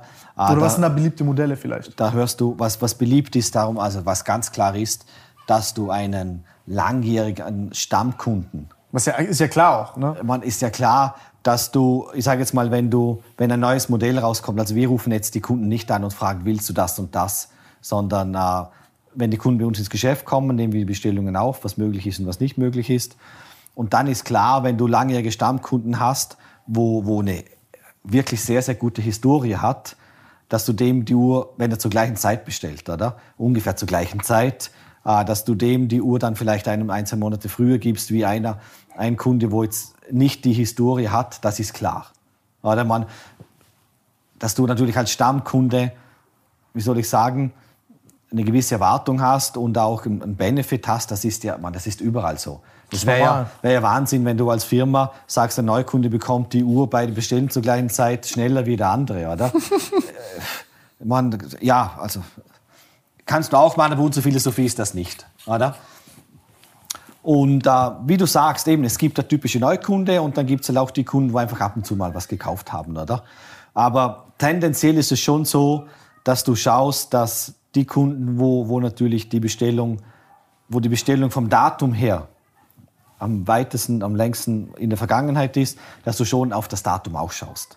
Also das ist klar. Ich sage jetzt mal, wenn ein Superkunde kommt und heute eine Sprite bestellt, aber wir haben andere Kunden, wo die, äh, okay, nicht Pepsi oder sage ich jetzt, wo, wo eine, wo eine GMT Master äh, bestellt, oder? Äh, die Pepsi jetzt kommt und ein Kunde hat die vor ein, zwei Jahren bestellt, dann ist klar, dass wir dem nicht dem nächsten Monat geben, sondern ist klar, dass der, wo ein, zwei Jahre schon wartet, dass wir die dem geben. oder? Also es spielt alles eine Rolle, aber klar ist, sehr, sehr gute Kunden haben natürlich, wie soll ich sagen können, aus dem ganzen Sortiment bestellen, alles in Maßen. Also es ist auch nicht so, dass der Kunde kommt und sagt, ich möchte heute fünf Rolex, morgen zwei Paar, das geht auch nicht. oder? Und, und dann schaust du schon, ich sage jetzt mal, tendenziell auf das Datum. Oder? Ja, ich denke, dass das ein sehr beliebtes Modell ist von sehr vielen Ist auch fair. ist auch fair. Ja. Oder wir finden das fair. Und eben wir kommunizieren halt, So nachvollziehbar für jeden Kunden. ja, auch sehr ehrlich und Also offen. egal an welcher Stelle du als Kunde wärst, wäre, würdest du sagen, also eben, ob ich jetzt der Highspender bin oder ob ich derjenige bin, der gerne eine Uhr hätte und du weißt nicht, welcher der Personen du bist, ist es ein faires Modell. Ja, ich glaube auch, für uns ist das so fair und, und bis jetzt muss ich sagen, äh, sind wir eigentlich sehr zufrieden, wie wie es im Moment läuft und wie es so die letzten Jahre gegangen ist. Also für uns passt das. Was mein Problem da einfach immer ist, ist, also mit so Konzessionären, ist einfach, dass die Spielregeln irgendwie nicht klar sind. Also wenn jemand zum Beispiel mir sagt beim Konzessionär, ey, ist wichtig, dass du eine Verkaufshistorie hast und dass wir einfach, also uns ist wichtig zu sehen in dir das, das, das und das, äh, anstatt zu, ja, wissen wir jetzt nicht und mm, und äh, und äh. wie soll ich sagen, ich muss fairerweise sagen, natürlich rechtlich verhält das nicht, wenn, er, wenn, wenn ein Konzessionär sagt, ah, Das ist musst, unverbindlich. ja, oder du musst das kaufen, bevor du, dass du das. Das verhält natürlich rechtlich nicht und das wird auch keiner sagen, das ist klar, oder? Äh, und ich weiß auch, äh, ich, ich war auch, man, ich gehe auch Mystery shoppen in anderen Läden. Aber es treibt ja Leute in den Graumarkt, weil man gar nicht versteht, wie dieses, ja, ja, dieses darum, Konstrukt konzessionär ich, darum funktioniert. verstehe ich auch, weil, weil ich war auch Mystery Shopping in anderen Läden, oder? Und da war Echt? mir, ja, klar. Und da war mir auch nicht klar, was ist jetzt Sache. Oder? Echt? Sie waren alle nett, gut bedient, hat alles gepasst, aber mir, mir war jetzt selber nicht klar, kann ich jetzt die Uhr bestellen, kann Ja, ich sie ja, nicht, bekomme ich sie in einer vernünftigen Zeit oder nicht, das war jetzt mir auch nicht klar, oder? Äh, Man dort- geht da verwirrt raus. ja, und dort sind wir halt, wie soll ich sagen, klarer, aber natürlich auch konsequenter. Du musst natürlich, wenn du Klarheit schaffst, auch konsequent sein. Ja. Oder? Wenn du zu uns kommst, sagen wir, das ist möglich in einer Vernunft. Wir sagen nicht, wir sagen auch nicht, du hast es in ein, zwei Monaten. Wir sagen dir auch, ich sage jetzt mal offiziell keine Lieferzeit, aber wir sagen, es ist in einer vernünftigen Zeit. Oder? Kenne ich irgendwoher. Ja, oder? Und äh, wenn es nicht geht, sagen wir auch, es geht nicht aus dem und dem Grund. Also darum nehmen wir, wichtig. ja, darum ist es bei uns jetzt etwas anders. Wir nehmen nicht jeden Wunsch auf unverbindlich, sondern wir sagen, okay, das ist möglich, aber wenn das möglich ist, das fix bestellt und in einer vernünftigen Zeit. Und das ist nicht möglich aus den und den Gründen. Weil wir auch gemerkt haben, für den Kunden ist es angenehmer zu wissen, Ja. es geht oder es geht auch nicht. Und wenn du halt absagst, das in, in, auf Augenhöhe, respektvoll und auch erklärst, wieso, dann versteht der Kunde das auch. Das ist jetzt uns lieber, Ich als wie wenn ich Kumpel. sage, ich nehme, ich nehme unverbindliche, unverbindlichen Wunsch auf. Ich weiß nicht, bekommen Sie sie, wann oder überhaupt. Aber es, wie gesagt, es ist auch alles okay, wenn, äh, wenn andere das so machen, ist es auch okay, oder? Weil, weil einfach die Strategie von, von, von denen ist, das, das passt auch. Gut, eine Verwirrungsstrategie. Ja, also Verwirrt wir den haben- Kunden, ja. bis er nicht mehr aus- geradeaus zur Tür Oder wir haben einfach gemerkt, für uns ist Klarheit wichtiger, aber das bedeutet Konsequenz und auch gewisse Absagen, oder? Das ist auch nicht immer einfach. Wir haben für uns entschieden, wir machen das so. Ja, ich, also, Also eben, es gibt ja so zwei Philosophien, es ist jetzt so Grundsatz, Grundsatz, Grundsatzdiskussionen. Äh, Ich kenne auch ein, zwei Händler, wo es ähnlich machen wie mir, aber ich kenne auch ein, zwei Händler, wo es wo es anders machen. Das ist immer so grundsätzlich, oder? Willst du dem Kunden absagen und sagen, das geht gar nicht, dafür geht das und das? Oder sagst du dem Kunden, okay, ich probiere es, ich kann dir aber nichts versprechen. Das sind so zwei, wie soll ich sagen, so, so Grundsatzphilosophien, äh, finde wo man sich halt für einen entscheiden muss. ja, aber ich oder? finde, ich, also ich, ich finde das aus folgendem Grund so ein bisschen unfair, weil es kommt hier jemand und sagt, ich, ich habe einen klaren Wunsch, ich hätte gerne diese Uhr, okay? Und das ist die Kommunikationsgrundlage. Und jetzt, also ich hatte einen Kumpel, der wollte halt eine Datejust kaufen. Äh, Das hat mich komplett, sag ich mal, schockiert. Die haben dem zwei Jahre keine Datejust verkauft. Zwei Jahre. Und ich habe mir gesagt, so nach einem Jahr, ey, ich habe mir gesagt, keine Ahnung, was, die haben dich vergessen oder so. Ich, ich habe mir gesagt, kann, ich, also, Bro, wäre das eine Daytona, meinetwegen, aber ich, äh, also ich habe noch nie gesehen, dass jemand länger als drei oder sechs Monate wartet auf einen Datejust. war, ähm, ich muss jetzt ehrlich sagen, das war früher auch nicht so. Aber Datejust hat massiv, äh, aber gut, wenn du ein, zwei Jahre schon gewartet hast, finde ich das auch, äh, finde ich speziell, aber eben, ich kenne halt nicht, nicht, nicht die Nachfrage speziell von dem Händler an dem Ort und wie viel Stück er bekommt, oder? Nee, das ist aber- schon extrem entscheidend. Aber du musst dir jetzt mal überlegen, ich meine, da hätte, also der hätte sich die eigentlich fast vom Graumarkt kaufen können. Und dann hätte er halt in den zwei Jahren das dann noch irgendwie on top gemacht, was, also jetzt klar, es ist nicht cool und so, aber also jetzt da zwei Jahre zu haben für so eine Datejust, das hat mir so ein bisschen äh, den, äh, äh, das, das hat mir so ein bisschen, sag ich mal, Faith genommen in diese ganze Geschichte. Ähm, aber ja, ich muss auch sagen, aber ich hatte zum Beispiel auch sehr coole Erfahrungen. Also mir zum Beispiel wurde, ich wurde angerufen, mir wurde gesagt, ey, äh, wir haben eine Sub sofort da, war dort, hab die Sub gekauft, war cool, hat sofort geklappt. Gut, das war jetzt aber auch 2018, ja, ja, war eine andere Zeit. war oder? eine komplett andere Zeit. aber eben, ich, ich verstehe gewisse Kunden, wo ich muss sagen, das ist mir nicht ganz klar, aber ich verstehe auch äh, eben Juweliere oder Konzessionäre, wo sagen, ich möchte wirklich, ich möchte es probieren und nicht gleich absagen und schauen, was möglich ist. Oder? Es ist einfach, es, es gibt nicht richtig und nicht falsch. Ja, es aber danach Bescheid zu sagen, also ich finde das schon gut. Ich meine, das ist ja wie eine Frau, die sagt dir dann auch so, ja, sie hat eigentlich keinen Bock, aber sagt dir nichts. Ist unangenehm. ist auch eine Diskussion. Tim. Ja, lieber, lieber, ich bin, ich bin Freund der klaren Worte. Ja, ja, eben, wir auch. Aber eben, das braucht dann halt schon Commitment, auch von Verkäufern, äh, hinzustehen. Und äh, das ist auch nicht immer so einfach. Darum sage ich, ich, ich verstehe, dass es da zwei Wege gibt. Dann auch zu sagen, nein, tut mir leid, das geht nicht, auch nicht auf die Liste, äh, aus dem und dem Grund. Das ist, ist auch eine Challenge. Das vernünftig rüberzubringen, äh, auf, eine, auf eine gute Art. Klar, aber du musst im Endeffekt in Konfrontation gehen mit einem Kunden. Ja. Und ihm sagen, ey, du kriegst halt keine und das ist auch unangenehm. Das ist unangenehm, unangenehm für den Verkäufer.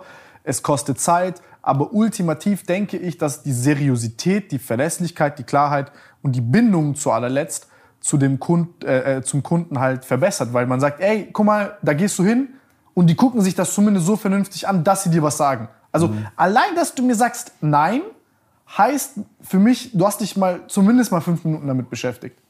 Und das finde ich fair. Ja, ja. Das finde ich fair. War schön, dass du es so siehst. Äh, wie gesagt, ich kenne auch viel Uhrentourismus in Bregenz. Ja, aber ich kenne eben schon ein, zwei Kunden, wo das, eben, wo das, wo das anders sehen, wo gesagt haben, hey, komm, nimm mich einfach rauf, auch wenn es in ein paar Jahren erst ist, oder? Und dann sagst du, tut mir leid, geht nicht. Darum sage ich, schön, dass wir da die gleiche Philosophie fahren, äh, aber eben, es gibt natürlich auch eine andere. Das ist komplett crazy.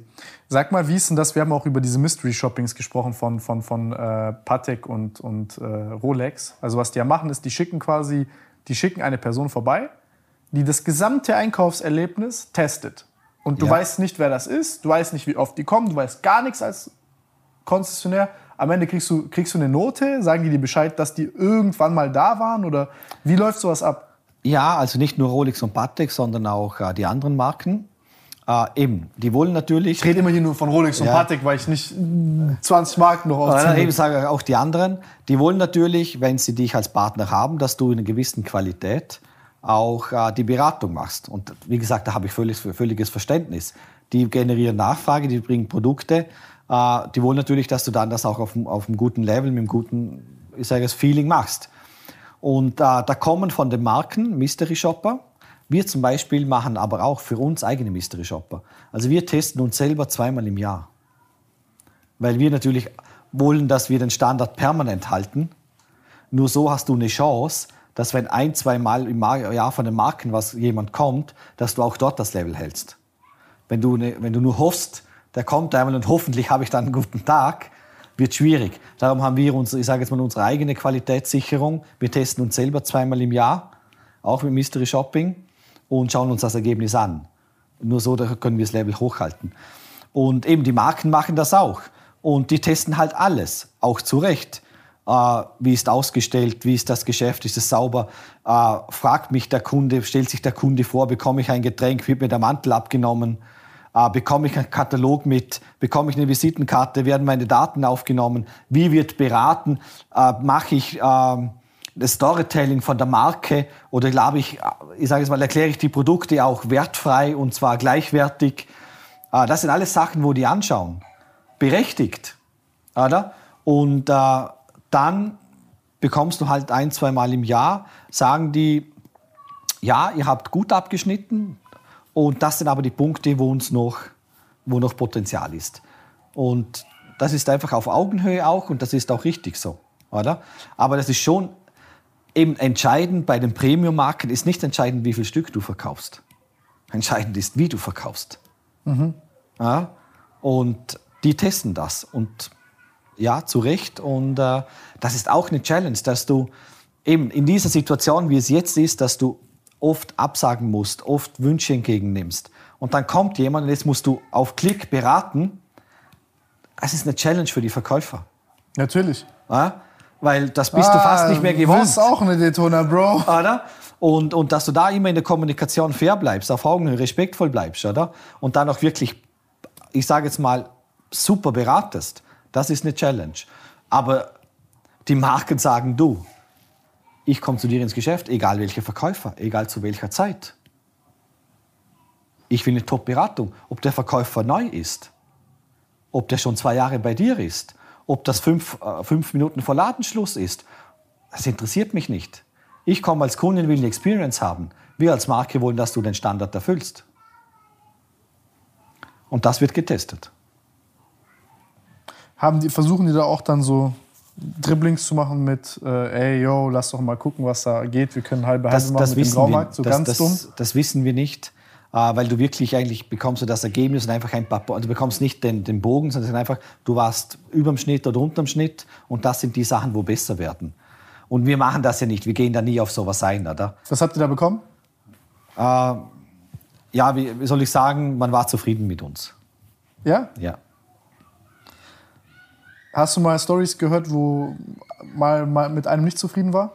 Ja, hatten wir auch. Also äh, jetzt letztes Jahr war man sehr zufrieden mit uns, aber wir hatten auch Jahre, wo man, äh, muss ich ehrlich sagen, wo man nicht zufrieden war, oder? Und dann, äh, wie gesagt, musst du halt deine Hausaufgaben machen, Krass. oder? Ist natürlich angenehmer das Gespräch, wenn sie zufrieden waren, aber äh, sie sagen auch, du, wir committen dich uns zu dir, du, du hast Schwankungen, oder? Und letztes Jahr warst du gut und heuer nicht so. Wenn du natürlich permanent schlecht abschneidest, dann bekommst du ein Problem, ist ja klar. Aber wenn du Schwankungen hast, sind es faire Partner. Sagen die, du, es war jetzt nicht so gut, das und das, bitte schau, schau vermehrt auf das und das. Und weil wir die Schwankungen hatten, äh, haben wir uns eben selber getestet. Das machen wir jetzt seit ein paar Jahren. Und äh, wir sind zufrieden mit den Ergebnissen, wo wir dann von den Marken haben. Aber du hast halt Schwankungen trotzdem, oder? Weil die kommen nur ein, zwei Mal im Jahr. Was Und- machst du, wenn du woanders Mystery Shopping gehst? Ähm, ich schaue einfach, soll ich sagen, wie ist das Geschäft, wie wird begrüßt. Äh, dann, wenn man sich hinsetzt, Bist du ein Auftrag dort oder privat? nein, einfach privat, weil es Ah. mich interessiert, einfach. Äh, Sollen kann wir man heute vielleicht. Mystery Shoppen gehen? Ja, ich war schon, oder? Echt? ja, ja. Du warst heute schon? Ja, ja. Echt? Ja, ja. Ich war schon ganz kurz. Lass noch mal gehen, komm. Ja, einfach weil es mich interessiert, oder? Weil äh, es gibt ja auch Sachen, wo du zum Beispiel haben wir gelernt äh, von einem Konkurrenten, muss ich sagen, phänomenale Idee. Sonst gehst du zum Juwelier und sagst, ähm, da fragt er dich, was willst du zu trinken, oder? Und ein Juwelier hat, uns, hat mir mal eine Getränkekarte gegeben. Hat er gesagt, hier Ah, ist eine das habt Getränk- ihr jetzt auch, ja? Hat gesagt, hier ist die Getränkekarte, such aus.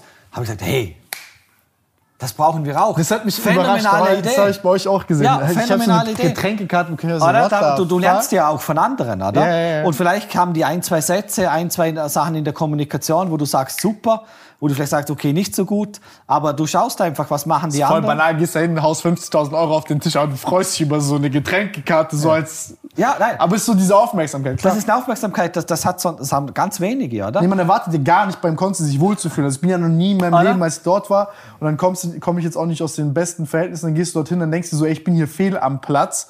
Und, äh, ne? Aber äh, das ist schon krass. Man fühlt sich dann, also bei euch hat man sich echt verdammt wohl Ja. gefühlt. Und auch mit den Wachmännern. Wir haben ja Wachmänner, ähm, also einfach für uns, weil, man, weil es hat mal einen Überfall gegeben, bewaffnet sogar.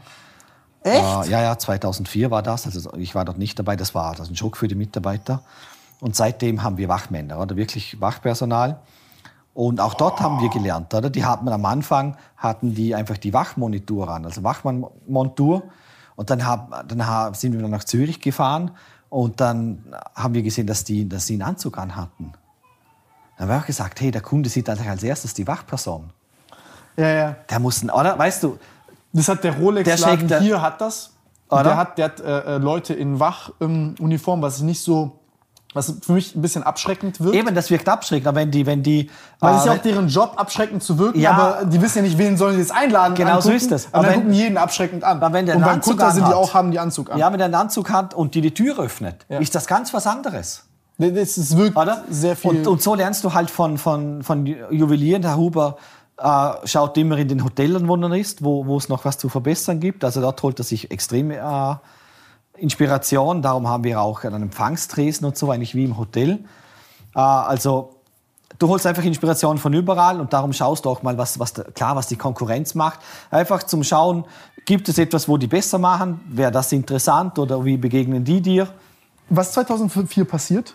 Wo war das? Ah, das war in Vaduz und äh, ich war ja nicht dabei, dort war ich noch nicht bei Huber und die sind da fünf Minuten vor Ladenschluss mit bewaffnet ins Geschäft gegangen und haben dann ein, zwei Mitarbeiterinnen ähm, wirklich bedroht mit der Waffe. Und äh, dann hat man ihnen halt die Ware gegeben und sind dann gegangen, oder? Aber äh, das, ist, das ist echt hart mit, wenn Den die, Leuten ist nichts passiert. Zum Glück nicht, aber es ist ein Schock. Also eine Mitarbeiterin konnte dann nicht mehr bei uns arbeiten. Glaube ich, ja. Oder? Das ist, das ist wenn es mal, ich sag mal, nur sonst mal geknallt hat, oder? Keine Ahnung, Feuerwerkskörper oder sowas. Also Direkt erinnert daran. das ist wirklich nicht lustig. Sind da? Schüsse gefallen? Nein, zum Glück nicht, weil du wirst geschult eigentlich, oder? Wie du dich zu verhalten hast. Und äh, zum Glück ist dort alles so abgelaufen, dass keine Schüsse gefallen sind, es wurde keiner verletzt. Äh, die konnten schnell wieder raus. Aber dann war der Zeitpunkt da, wo Herr Huber gesagt hat, jetzt brauche ich einen Wachmann. Das passiert uns nie wieder. Und seitdem haben wir wirklich in jedem Geschäft eine Wachperson. Wie viel, wie viel Geschäfte habt ihr? In Vaduz 2, in Bad Ragaz, in Lech und in Bregenz. Ach du heilige Scheiße. Ähm, aber jetzt mal, die sind da rein und wurden die gefasst? Also, oder warte, bevor wir dazu kommen, wie viel, also was, was haben die da mitgenommen? Ich Was- weiß es nicht mehr, weil äh, also ich bin 2010 bin ich nach Huber gekommen. Es war schon einiges an, an Wert, äh, also sicher sechsstellig. Wie viele Menschen waren das? Zwei waren das. Und äh, gefasst hat man sie äh, ein paar Jahre später.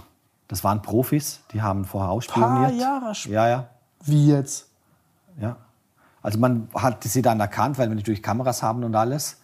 Und ein paar Jahre später, ich glaube, Waren die maskiert oder waren die? Äh, am Anfang schon, aber äh, in der Hektik ist das etwas verschoben und alles. Und darum äh, hat man dann gewusst, wer es ist. Das war nicht der erste Überfall. Eben, es waren Profis. Und äh, ja, darum hat man sie dann ein paar Jahre später gefasst. Krass. Gott sei Dank. Ja, wir hatten noch mal zwei Überfälle. In Vaduz noch mal einen und in Lech noch mal einen. Das war immer am Abend. Äh, und Danach? Die, ja, ja, also in Lech, das war vor drei, vier Jahren und in Vaduz war es vor zwei, drei Jahren. Die sind am Abend mit dem Auto, also haben die eine Eisenstange gehabt. Nach sind, Ladenschluss oder? Ja, ja, nach Ladenschluss sind rein. Äh, aber nach Ladenschluss gibt es eigentlich nichts zu holen, oder? Weil äh, es waren jetzt nicht so die Vollprofis, sagen wir, oder? Weil äh, also die meisten Konzessionäre äh, machen wirklich die Ware am Abend in den Tresor. Also bei uns ist die ganze Ware im Tresor. Darum, Und da kommt kein Mensch rein. da kann ich, also bis der da drin ist, sorry, ist, ist schon 10.000 Mal die Polizei da. Da geht der Alarm los. Wie dick ist die Tresortür? Also es ist, Ist das so begehbar mäßig? ja, ja, klar, begehbar, ja. Also das ist so, Also im Prinzip ist es ein Raum und du hast dann so eine Tür davor und der Raum wird, wird ganz speziell, sind die Wände und alles gemacht, oder? Also keine Chance. Also oben und unten auch. also da brauchst du Equipment, was wahrscheinlich so teuer ist wie die Uhren, die drin sind. Ja, ja, ja, ja, und da brauchst du Zeit, oder? Und äh, das war am Abend, aber eben da gibt es nichts zu holen, weil die Konzessionäre die Ware am Abend wirklich in Tresor tun. Du hast vielleicht nur im Schaufenster so zwei, drei Uhren, aber das war's. Also mehr gibt es da nicht zu holen. Krass. So, boah, das stelle ich mir schon krass vor, so, so ein riesengroßer begehbarer Tresor, wo du so. Ja, eigentlich Tresor ist es eben. Das, Im Prinzip ist es ein Raum, oder? Ja. Weil, weil du musst reingehen können, oder? Äh, damit du, ich sage es mal, auf Augenhöhe dann die, die, die, die, die Uhren versorgst und alles. Äh, das ist einfach ein großer Raum, wo halt speziell alles gemacht wird und, und die Türe dann ist halt, ja. Das hat schon ein Volumen. So Bank, also es ist so wie so ein Bankentresor, Ja, also ja. vom, Ja, vom Sicherheitsstand Ja, her. ja. Was kostet so ein Tresor, so was aufzubauen? Also musst du richtig Geld in die Hand nehmen. Ich sage mal so 50, 60. 1000. Ja, ja. So ein Tresorraum. Ja. Echt? Ich dachte teurer. Also Nein. nicht billig jetzt, aber. Es ist da, die, du, eben, du zahlst die Türe, die Elektrik und alles rundum, oder? Also das ist, ja. Hat mir ein Kumpel hat mir immer gesagt, Also das Glas ist dann extrem teuer, weil du spezielles einbruchsicheres Glas auch brauchst im Schaufenster und alles. Also die Sicherheitsstandards sind sehr, sehr hoch. ähm, das hat mir, das hat mir auch ein äh, Kollege erzählt. Er hat mir gesagt, wenn ich mir einen Safe daheim einbaue, dann baut er mir den ein, weil er hat gesagt, mach das nie. Lass dir nie von den Safe-Leuten einen einbauen, weil die schicken dann immer die Daten rum und sagen dann, hier habe ich einen Safe eingebaut. Und dann weiß man, wie, wie das da rumgeht. Also ganz äh, interessant. Gut, bei euch ist das ja klar, dass was zu holen gibt. Aber ist auch gut versteckt. Ähm, was, ich habe auch gehört, dass Rolex, äh, dass man da äh, irgendwie gab auch dann so ein Ding, dass man eine Million Deposit machen muss, beziehungsweise holen, also quasi auch quasi Mindestankaufmenge hat und Co. Also das ist ja schon ein sehr teures Geschäft. Also jetzt zum Beispiel einfach einen Konzessionär äh, aufzumachen, geht ja auch nicht. Also ich, du hast mir gesagt, in Stuttgart eigentlich dazu, dass es nur einen gibt? Ja, Stuttgart gibt es drei, habe ich jetzt gesehen. Ja, gibt drei. Ja, Kutner, den Wempe und auch die Boutique. Die Rolex-Boutique meinst du? Ja, Gibt, glaube ich, sogar noch einen, einen, einen Konzert. okay. Finde ich von der Dichte her, muss ich sagen. Aber eben, finde ich sehr viel. Aber eben, du weißt ja nicht, wie viel jeder einzelne Uhren bekommt. Und wenn es dann, ich sage jetzt mal, ich denke, Rolex hat das im Griff, oder? Dass es schon Sinn macht. Äh, es wird einfach aufgeteilt, oder? Also von dem her äh, sagt jetzt die pure Anzahl noch nichts, weil du nicht weißt, wie viel Stück jeder einzelne Händler bekommt, oder? Ähm, ja, es ist halt so, ich meine, du kannst, du kannst schon jetzt sagen, du möchtest einen Juwelier aufmachen, Tim. Das ist ja nicht das Problem. Die Frage ist, welche Marke du bekommst. Das ist das große Ja, eben, Thema. das, das, das, äh, Ja, also, Juwelier aufzumachen, also klar, du brauchst Kapital und alles. wie viel Kapital bräuchte man, um Juwelier aufzumachen, so wie euren? So wie jetzt der in Bregenz. Komme ich da mit 5 Millionen klar? Ja, ja, definitiv. Ja? Ja, ja, sicher. Das kommst du schon. Drei? Wird, wird's knapp. Wird's knapp. Weil du Krass. einfach, weißt du, du musst das Gebäude rechnen, du musst eben, was du halt wirklich rechnen musst, ist, man, du hast einfach gewisse Sicherheitsstandards oder man, ganz spezielles Glas. Dann hast du äh, Alarmanlage, eben safe. Gut, du musst ja auch Ware kaufen. Ja, oder Ware, das, das spielt alles mit, oder? Und auch wenn du ein Autohaus machst, denke ich, wird das ähnlich sein, oder? Wenn du sagst, ich will einen BMW-Händler oder Mercedes, wirst du ähnliche Sphären haben, oder? Du hast einfach ein gewisses Volumen, wo du brauchst am Anfang, damit du starten kannst. Das, weil einfach die Ware sehr teuer ist und auch äh, ja, die Infrastruktur einfach auch ein gewisses Standard erfüllt werden muss und das kostet auch. Crazy. Ja, aber es gibt Beispiele, wo das gut gemacht haben. Es gibt zum Beispiel, äh, wo ich echt sagen muss, wo einen super Job macht, es ist jetzt zwar in St. Gallen, aber der Kronart, heißt die Firma Kronart, der war Uhrmacher beim. Bucherer und hat, ich ist dann selbstständig geworden, hat mit Cartier angefangen, mit ein, zwei, ich sag mal, weniger bekannten Marken, hat jetzt Panerai noch dazu, äh, ein, zwei andere Marken auch. Also er macht einen genialen Job. Also es ist schon möglich. Du brauchst nicht, wenn du, wenn du kreativ bist und weißt, du ein gutes, äh, gutes Feeling hast und alles, ist es schon möglich. Ist wirklich noch möglich, äh, das zu machen und Hut ab. Also er macht echt einen genialen Job. Das ist zum Beispiel Kurt hat, das finde ich voll, voll fett gemacht. Ich weiß nicht, ob du es gesehen hast. Äh, wenn nicht, dann muss ich dir mal zeigen. Die haben äh, ihre, dieses Uhrenmacher-Atelier verglast, dass man quasi von außen reingucken kann. Wie die die Uhren reparieren Ja, ja. und machen und so. Das, das finde ich zum Beispiel sehr, sehr cool. Das macht auch der Bayer in Zürich. Äh, siehst, du, siehst du eigentlich zwei Uhrmacher wirklich am Arbeiten. Das ist gar kein Das ist so dort. schön. Das ist der Hammer, ja. Ja, wir müssen mal vorbeikommen, Uhrenmacherkurs machen. Das machen wir, Tim. Das, das machen wir. Ich habe schon, ich hab schon mit Sascha, Nico, Rin und Co. gesprochen. Die sind alle dabei. Ja, dann hab ich ja, noch ein perfekt. Homie.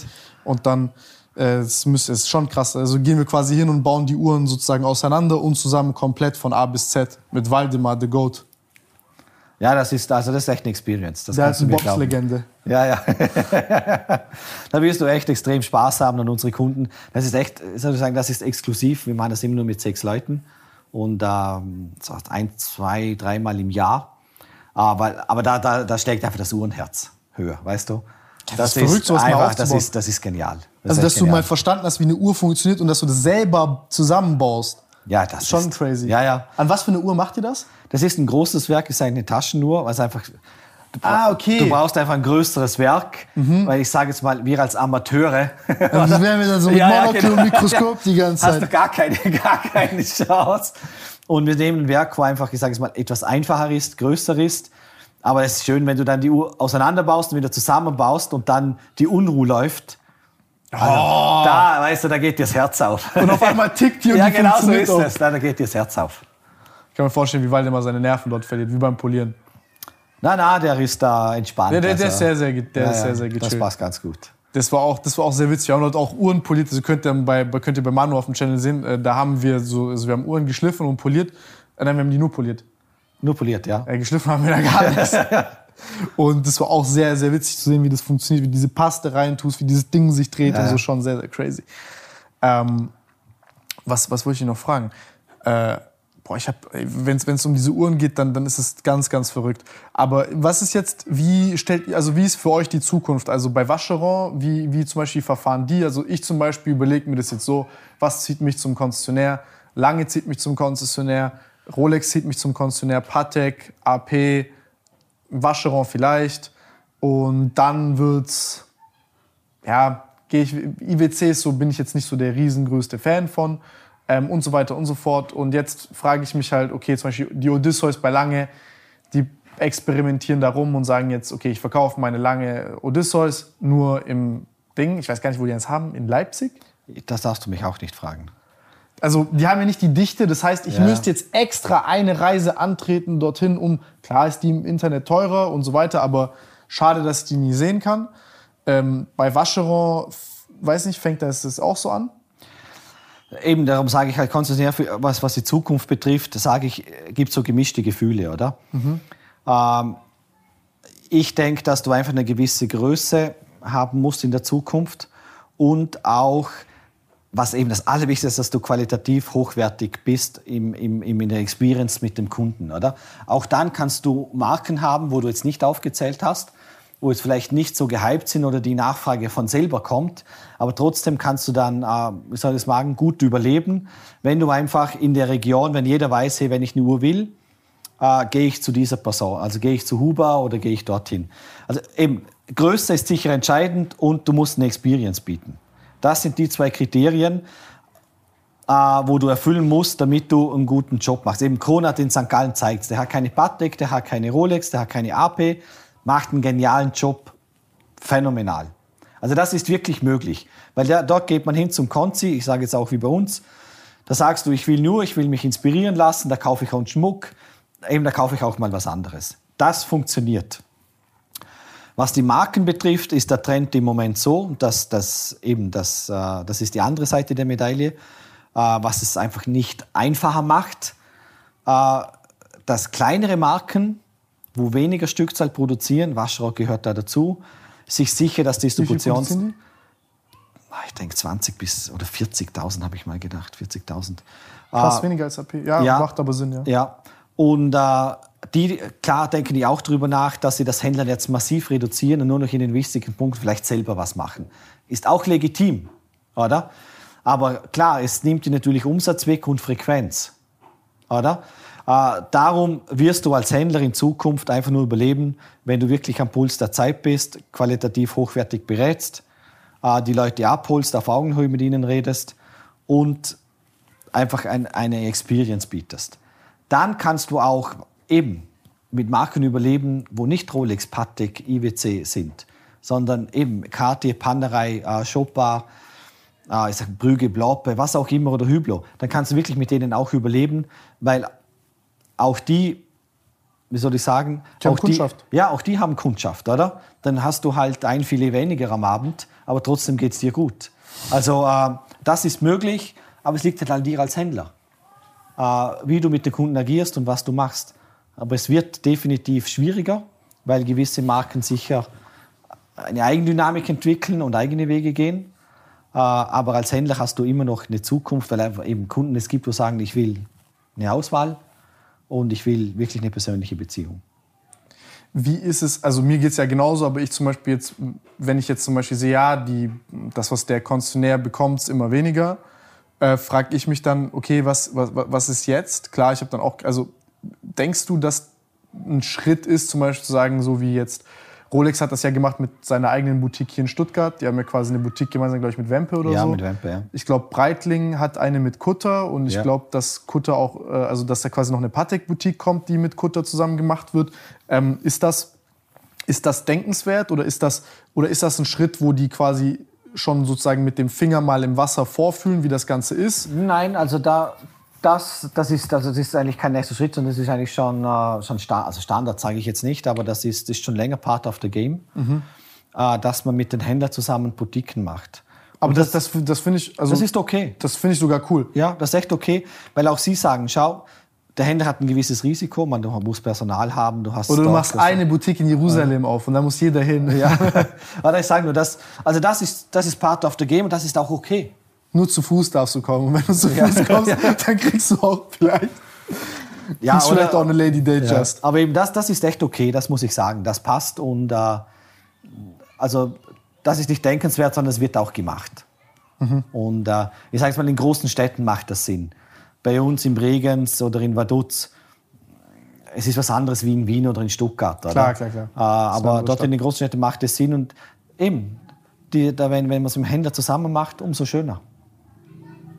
Also das, das ist ein Modell, ein gängiges Modell und äh, ja. Nee, ich, ich finde das halt partnerschaftlich. Das, was, guck mal, Genau das, was, das, das, das, Das das, was es. mich so ankotzt an dieser ganzen Geschichte ist, das sind Familien, äh, das sind Familienunternehmen, die über Generationen geführt worden sind. Und klar, jetzt können Leute kommen und sagen, oh, das sind Uhren und Luxus, diese Leute, ah, denen geht's doch gut und so. Nein, Mann, also das ist nicht so einfach. Also diese Uhrensache, wie viel, also wie oft dieser Luxusuhrenmarkt erstmal kurz vorm Kollaps war, was für eine Liebhabergeschichte Ja, ja. das Ja. ist, wie oft man da, sag ich mal, überlebt hat, damit man heute erst hier ist, wo man ist. Ja. Ähm, und man dann in der, sag ich mal, vielleicht verdient, das erste Mal in dieser privilegierten Situation ist, wo man sich den Kunden aussuchen darf. Ne? Kann ja auch was Schönes sein, in so einer Gatekeeper-Position zu sein. Aber dann, gerade dann, wenn man das erste Mal, sag ich mal, diese Arbeit Früchte tragen, und das nicht rede ich über, über, über ein Jahr oder ein Jahrzehnt, sondern über Generationen hinweg. Und jetzt Jetzt aber gehen wir als Marken, die partnerschaftlich mit aufgebaut worden sind von diesen vielen Familien äh, und Generationen, gehen wir da raus und machen unser eigenes Ding. Da denke ich mir dann, was da der Königsweg? Also der Königsweg ist doch zu sagen, anstatt, sorry, also jetzt auch, auch ich, ich will niemandem seine Firmenphilosophie erklären oder irgendwas, ich sehe es nur als Kunde und ich denke mir dann so, als Kunde, ich habe keinen Bock nach München zu gehen für AP. Ich werde es irgendwann machen, ich werde mir das angucken, ich finde die Marke super geil. Wär, aber man hätte auch in Stuttgart eine Boutique machen können und in Berlin noch eine Boutique machen können mit den Konzessionären, die einen herausragenden Job gemacht haben, die man sich ja aus hätte wählen können. Ja. Wo man gemeinsam sagt, ey, lass uns doch eine Boutique aufbauen. Da muss ich sagen, da respektiere ich einen Patek Philippe für solche Moves, zum Beispiel zu sagen, ey, wir machen mit einem Kutter eine Boutique, respektiere ich hundertmal mehr, weil es eben, wie soll ich sagen, eine gewisse Standhaftigkeit und Prinzipientreue zeigt Ja. ähm, und auch einfach eine, eine, eine, eine, Horizont in der Sichtweise, weil kann ja auch morgen sein, dass eine Royal Oak vielleicht nicht mehr so cool ist und dann was bleibt dann davon übrig? Und dann hast du wieder den Menschen, der diese Uhr ja auch irgendwo erklären muss, überzeugen muss und so weiter und so fort. Jetzt, ich weiß, es klingt alles hier nach Luxusproblemen und so, aber ich meine, das Thema ist auch irgendwo Luxus. Ähm, aber das finde ich, äh, das, das, das triggert mich, muss ich schon sagen. Oder zum Beispiel, dass IWC jetzt irgendwie seine tollen Modelle jetzt nur bei sich hat und dann die kriegen die, sorry, die, die, die, die Cons so ein bisschen Brotkrümelmäßig. Ich würde niemals in eine IWC-Boutique gehen. Bei euch habe ich das erste Mal in meinem Leben gesagt, oh mein Gott, cool, eine Portugiese ist eine coole Uhr. Hätte ich nicht gedacht. Ähm, und äh, finde ich schade. Also finde ich, finde ich, finde ich sehr, sehr, sehr schade. Und ich als Kunde, ich merke mir sowas auch und sage dann, möchte ich jetzt Teil sein von einer Marke, die also das, das, was du ja kaufst bei einer Uhr, ist ja eben auch dieses Immaterielle, dieser Geist von so einer Patek oder von einer AP oder von einer FP Journe. Bei einer FP Journe, dass, dass der Mann, der das macht, äh, sage ich mal, Erfinder und Ingenieur sozusagen in Anführungszeichen zugleich ist von dem Ganzen, dieser Ja. Slogan. Das, das ist doch das, was einen interessiert, ist, dass, dass, dass, dass du ja, dass ich zum Beispiel Uhrenmacher sehe in so einem familiengeführten äh, geführten Betrieb in einer Zeit, in der alles, sage ich mal, gefühlt gottloser wird, in der der Mensch immer weiter ausgeklammert wird, in der man immer rationaler wird und das Baby immer so ein bisschen mit dem Badewasser mit rausschmeißt, ähm, finde ich schade. Finde ich sehr, sehr schade und äh, deswegen bin ich auch sehr, sehr glücklich, dass äh, ja, wir uns da mehr oder weniger über so einen Zufall kennengelernt haben und dass sich, äh, ja, dass, äh, dass, dass man Konzessionär sieht, der das ähnlich sieht. Klar, ihr seid auch betroffen davon, aber äh, Ja, eben wie gesagt, äh, wir, wir sind natürlich direkt davon betroffen, oder? und du hast schon recht. Oder? Das ist natürlich für uns Konzessionäre sicher charmanter, so wie es Patek macht oder wie es Rolex macht, wo sagen, wir machen es mit dem Händler zusammen, als wie wenn eine Marke sagt, wir machen es alleine. Meine, das ist ganz klar, aus unserer Sicht ist das charmanter und äh, es, ist, das- es ist auch auch partnerschaftlich. hin. Ja, ja, es ist auch partnerschaftlich, ja, oder? Aber ja, im Endeffekt ist halt, die Frage ist immer, wie viel Marktwirtschaft fließt in die Philosophie mit rein und, und wie viel nicht, oder? Und bei Batek fl- fließt halt weniger Marktwirtschaft rein, sondern äh, sehr viel eben Loyalität, Partnerschaft, Family. Und bei anderen Marken fließt halt mehr Marktwirtschaft rein. Ist ja auch nichts Verwerfliches, oder? Aber ich bin bei dir, Tim. Schön ist, wenn Kunden das auch merken. Darum sage ich, hast du als Konzessionär trotzdem eine Daseinsberechtigung, weil die sagen, hey, ich bleibe trotzdem bei meinem Konzessionär und vielleicht gefällt mir auch was anderes. Definitiv. Ich muss kurz sagen, was ich bei diesem Patek, äh, bei, bei, bei, dieser, bei diesem AP-Ansatz gut finde. Also das hat mir ein Kumpel erklärt, scheinbar wie die das vorhaben zu tun. Äh, scheinbar hat AP ja vor, zentralisierte Register zu führen. Ja, ja. Früher war das ja so, dass ich jetzt zum Beispiel eine Uhr in Dubai hätte anfragen können, in London, in Ja. München, in, also in jeder Boutique auf der Welt. Und hätte sein können, dass ich an zwei, drei Stellen sogar dieselbe Uhr bekomme. Aber dadurch, dass die halt, sage ich mal, ihr System nicht so modern führen, also papiermäßig, können die halt ja nicht wissen. Also rede Dubai nicht Ja, und mit es war auch London. nicht gegangen, weil natürlich vorher war, war, warst du AP bei einem Händler in Dubai. Vorher warst du bei, einem, bei AP bei einem Händler in Deutschland. Das ist klar, aus Datenschutz reden die nicht miteinander, oder? Stimmt. Aber, aber AP kann es jetzt machen wie Louis Vuitton.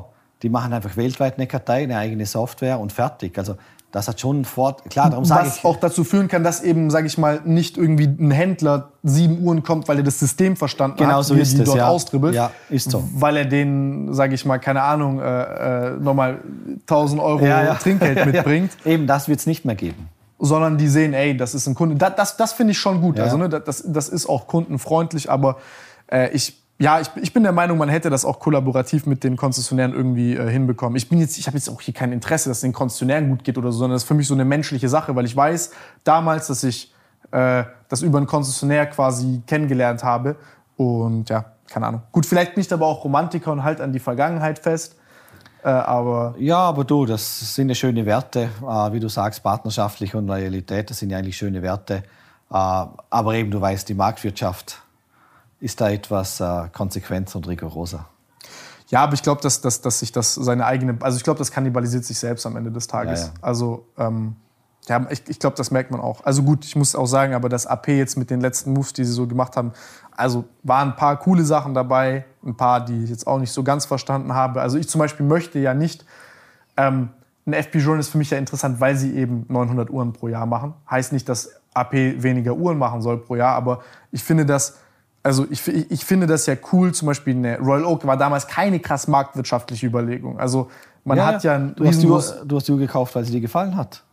Genau, und, und weil es Geschichte dieses und allem. Risiko war, Ja. Ne, weil sie ja damals sozusagen sich gegen die ganze Industrie Ja. gestellt haben und Ja. sozusagen eine Vorreiterrolle eingenommen haben. Aber jetzt sozusagen äh, in die Knie gehen, mehr oder weniger, weil sie jetzt sehen, ja, jetzt müssen wir das so machen. Und das, das, das, das persönlich finde ich schade, wenn, ähm, ja, vielleicht, vielleicht ist das auch der natürliche Lauf der Dinge. Aber ich mag so eine Rebell, also so eine, so eine partnerschaftliche oder eine, eine, sag ich mal so ein bisschen so eine rebellenhafte Haltung äh, auch, auch im Luxus, weil es soll ja, es verkörpert ja auch irgendwas. Also der immaterielle Wert von dem Ding, äh, ganz, ganz ehrlich, eine Uhr braucht keiner kaufen für 10.000 Euro oder mehr. Ist so, darum sage ich, Also- emotionales Produkt, das ist, hast du völlig recht. Und eben, partnerschaftlich, eben, wir sehen es gleich, das ist, äh, wäre für uns auch lieber, auf beiden Seiten natürlich. Kannst euch nur sagen, wir verlangen es und geben es nicht, oder? Aber eben, wir haben vor fünf, sechs Jahren haben wir AP noch neu aufgenommen bei uns. Also es ist noch nicht so lange her, wo, wo, du, wo, wo AP gesagt hat, danke, dass wir zu euch Händlern kommen könnten, oder? Aber gut, sie haben einen super Job gemacht. Das ist auch eine Konsequenz auf, aus einem guten Job, aus guten Entscheidungen. Und äh, ja, wir hätten es auch gern anders, so ehrlich bin ich. Aber äh, es ist halt Part of the Game im Moment bei AP und mal schauen, was die Zukunft bringt. Weil äh, äh, es kann auch wieder zu anderen Zeiten kommen oder es kann auch wieder anders kommen und, und man sieht halt, wie man dann reagiert. Das, das wird die Zukunft zeigen. Nee, ansonsten könnt ihr euch gerne noch, äh, falls ihr aus der Kombination Manu und mir nicht genug bekommen habt, in diesen, wie viele Stunden haben wir jetzt gefilmt? Zwei? Zweieinhalb. Zweieinhalb Stunden, falls ihr in zweieinhalb Stunden nicht genug bekommen habt, gibt es beim Manu noch ein paar Videos, wo wir über Uhren und Co. quatschen im Laden. Da seht ihr auch, wie schön der Laden ist, also aus einer Perspektive. Und ansonsten, Freunde, ähm, ja, falls ihr Fragen habt äh, oder Gedanken in den Kommentaren, vielleicht hat der ein oder andere von euch auch äh, illustre Begegnungen mit dem Konzernär, von denen er hier erzählen kann. Ähm, Schreibt in die Kommentare, ich lese mir das durch und ansonsten lasst Manu und mich wissen, ob ihr Bock habt auf eine zweite Folge dann, wenn es neue interessante Themen gibt. Über den Uhrenmarkt haben wir gar nicht gesprochen, aber hier kann ich sagen, äh, das Geschäft scheint zu funktionieren, auch zu diesen krisenhaften Zeiten. Ja, also wir sind zufrieden, das dürfen wir sagen. Uns, uns, geht's gut und äh, es passt alles. Das ist crazy. Das, ist- das, das, das ist ganz verrückt, äh, während Leute Angst haben im Winter, ob, ob der, ob ob's warm sein wird, äh, das funktioniert. Das ist krisenfest. Es ist ganz crazy. Aber ist, äh, ist schön so. Also, ne, schön ist es nicht, aber ihr weißt, was ich meine. Also, Ich finde es krass. Ja, nein, es ist krass. Ich meine, eben, es, es gibt echt äh, Probleme auf der Welt, also das darf man nicht wegnegieren. Ähm, ja, die Luxusindustrie hat halt da eine eigene Dynamik und äh, wir haben wirtschaftlich gesehen das Glück, dass wir in diese in dieser Industrie arbeiten dürfen und dort die Produkte haben. Und äh, ja. Aber gut, man muss jetzt hier auch kurz fairerweise sagen, ähm, es ist ja auch eine rationale Entscheidung, äh, immer noch, eine, also dass, dass, dass, dass, dass die Nachfrage so hoch ist, weil die, weil die, weil die äh, Graumarktpreise sind immer noch sehr stark über den Listenpreisen bei vielen Sachen. Und das, das Puffer, dieses, diese Fallhöhe dort ist ja noch enorm groß. Deswegen, äh, also wenn es da Effekte gibt, dann werden die Wenn dann verzögert statt, Ja, ja, definitiv. stattfinden. Ja. Also mal sehen, wie es nächstes schauen, und ja. übernächstes Jahr ist. Genau so ist es. Äh, das ist ja der Zeithorizont, der kleinste, in dem ihr denken müsst zumindest, wenn man so lange guckt. Ja, eben, wir Manuel. Müller Junior dann übernimmt. Nein, nein, Huber, Huber. Huber. Ja. Huber Junior dann Ja, die übernimmt. nächste Generation ist schon im Anmarsch. Also sie fängt jetzt heuer an, die Tochter von Herr Huber. Also wir freuen uns drauf. Bin ich gespannt. Vielen Dank für deinen Besuch, Manu. Wir sehen uns dann bald wieder, Freunde. Lasst einen Daumen nach oben da. Wir sehen uns. Macht's gut. Ciao.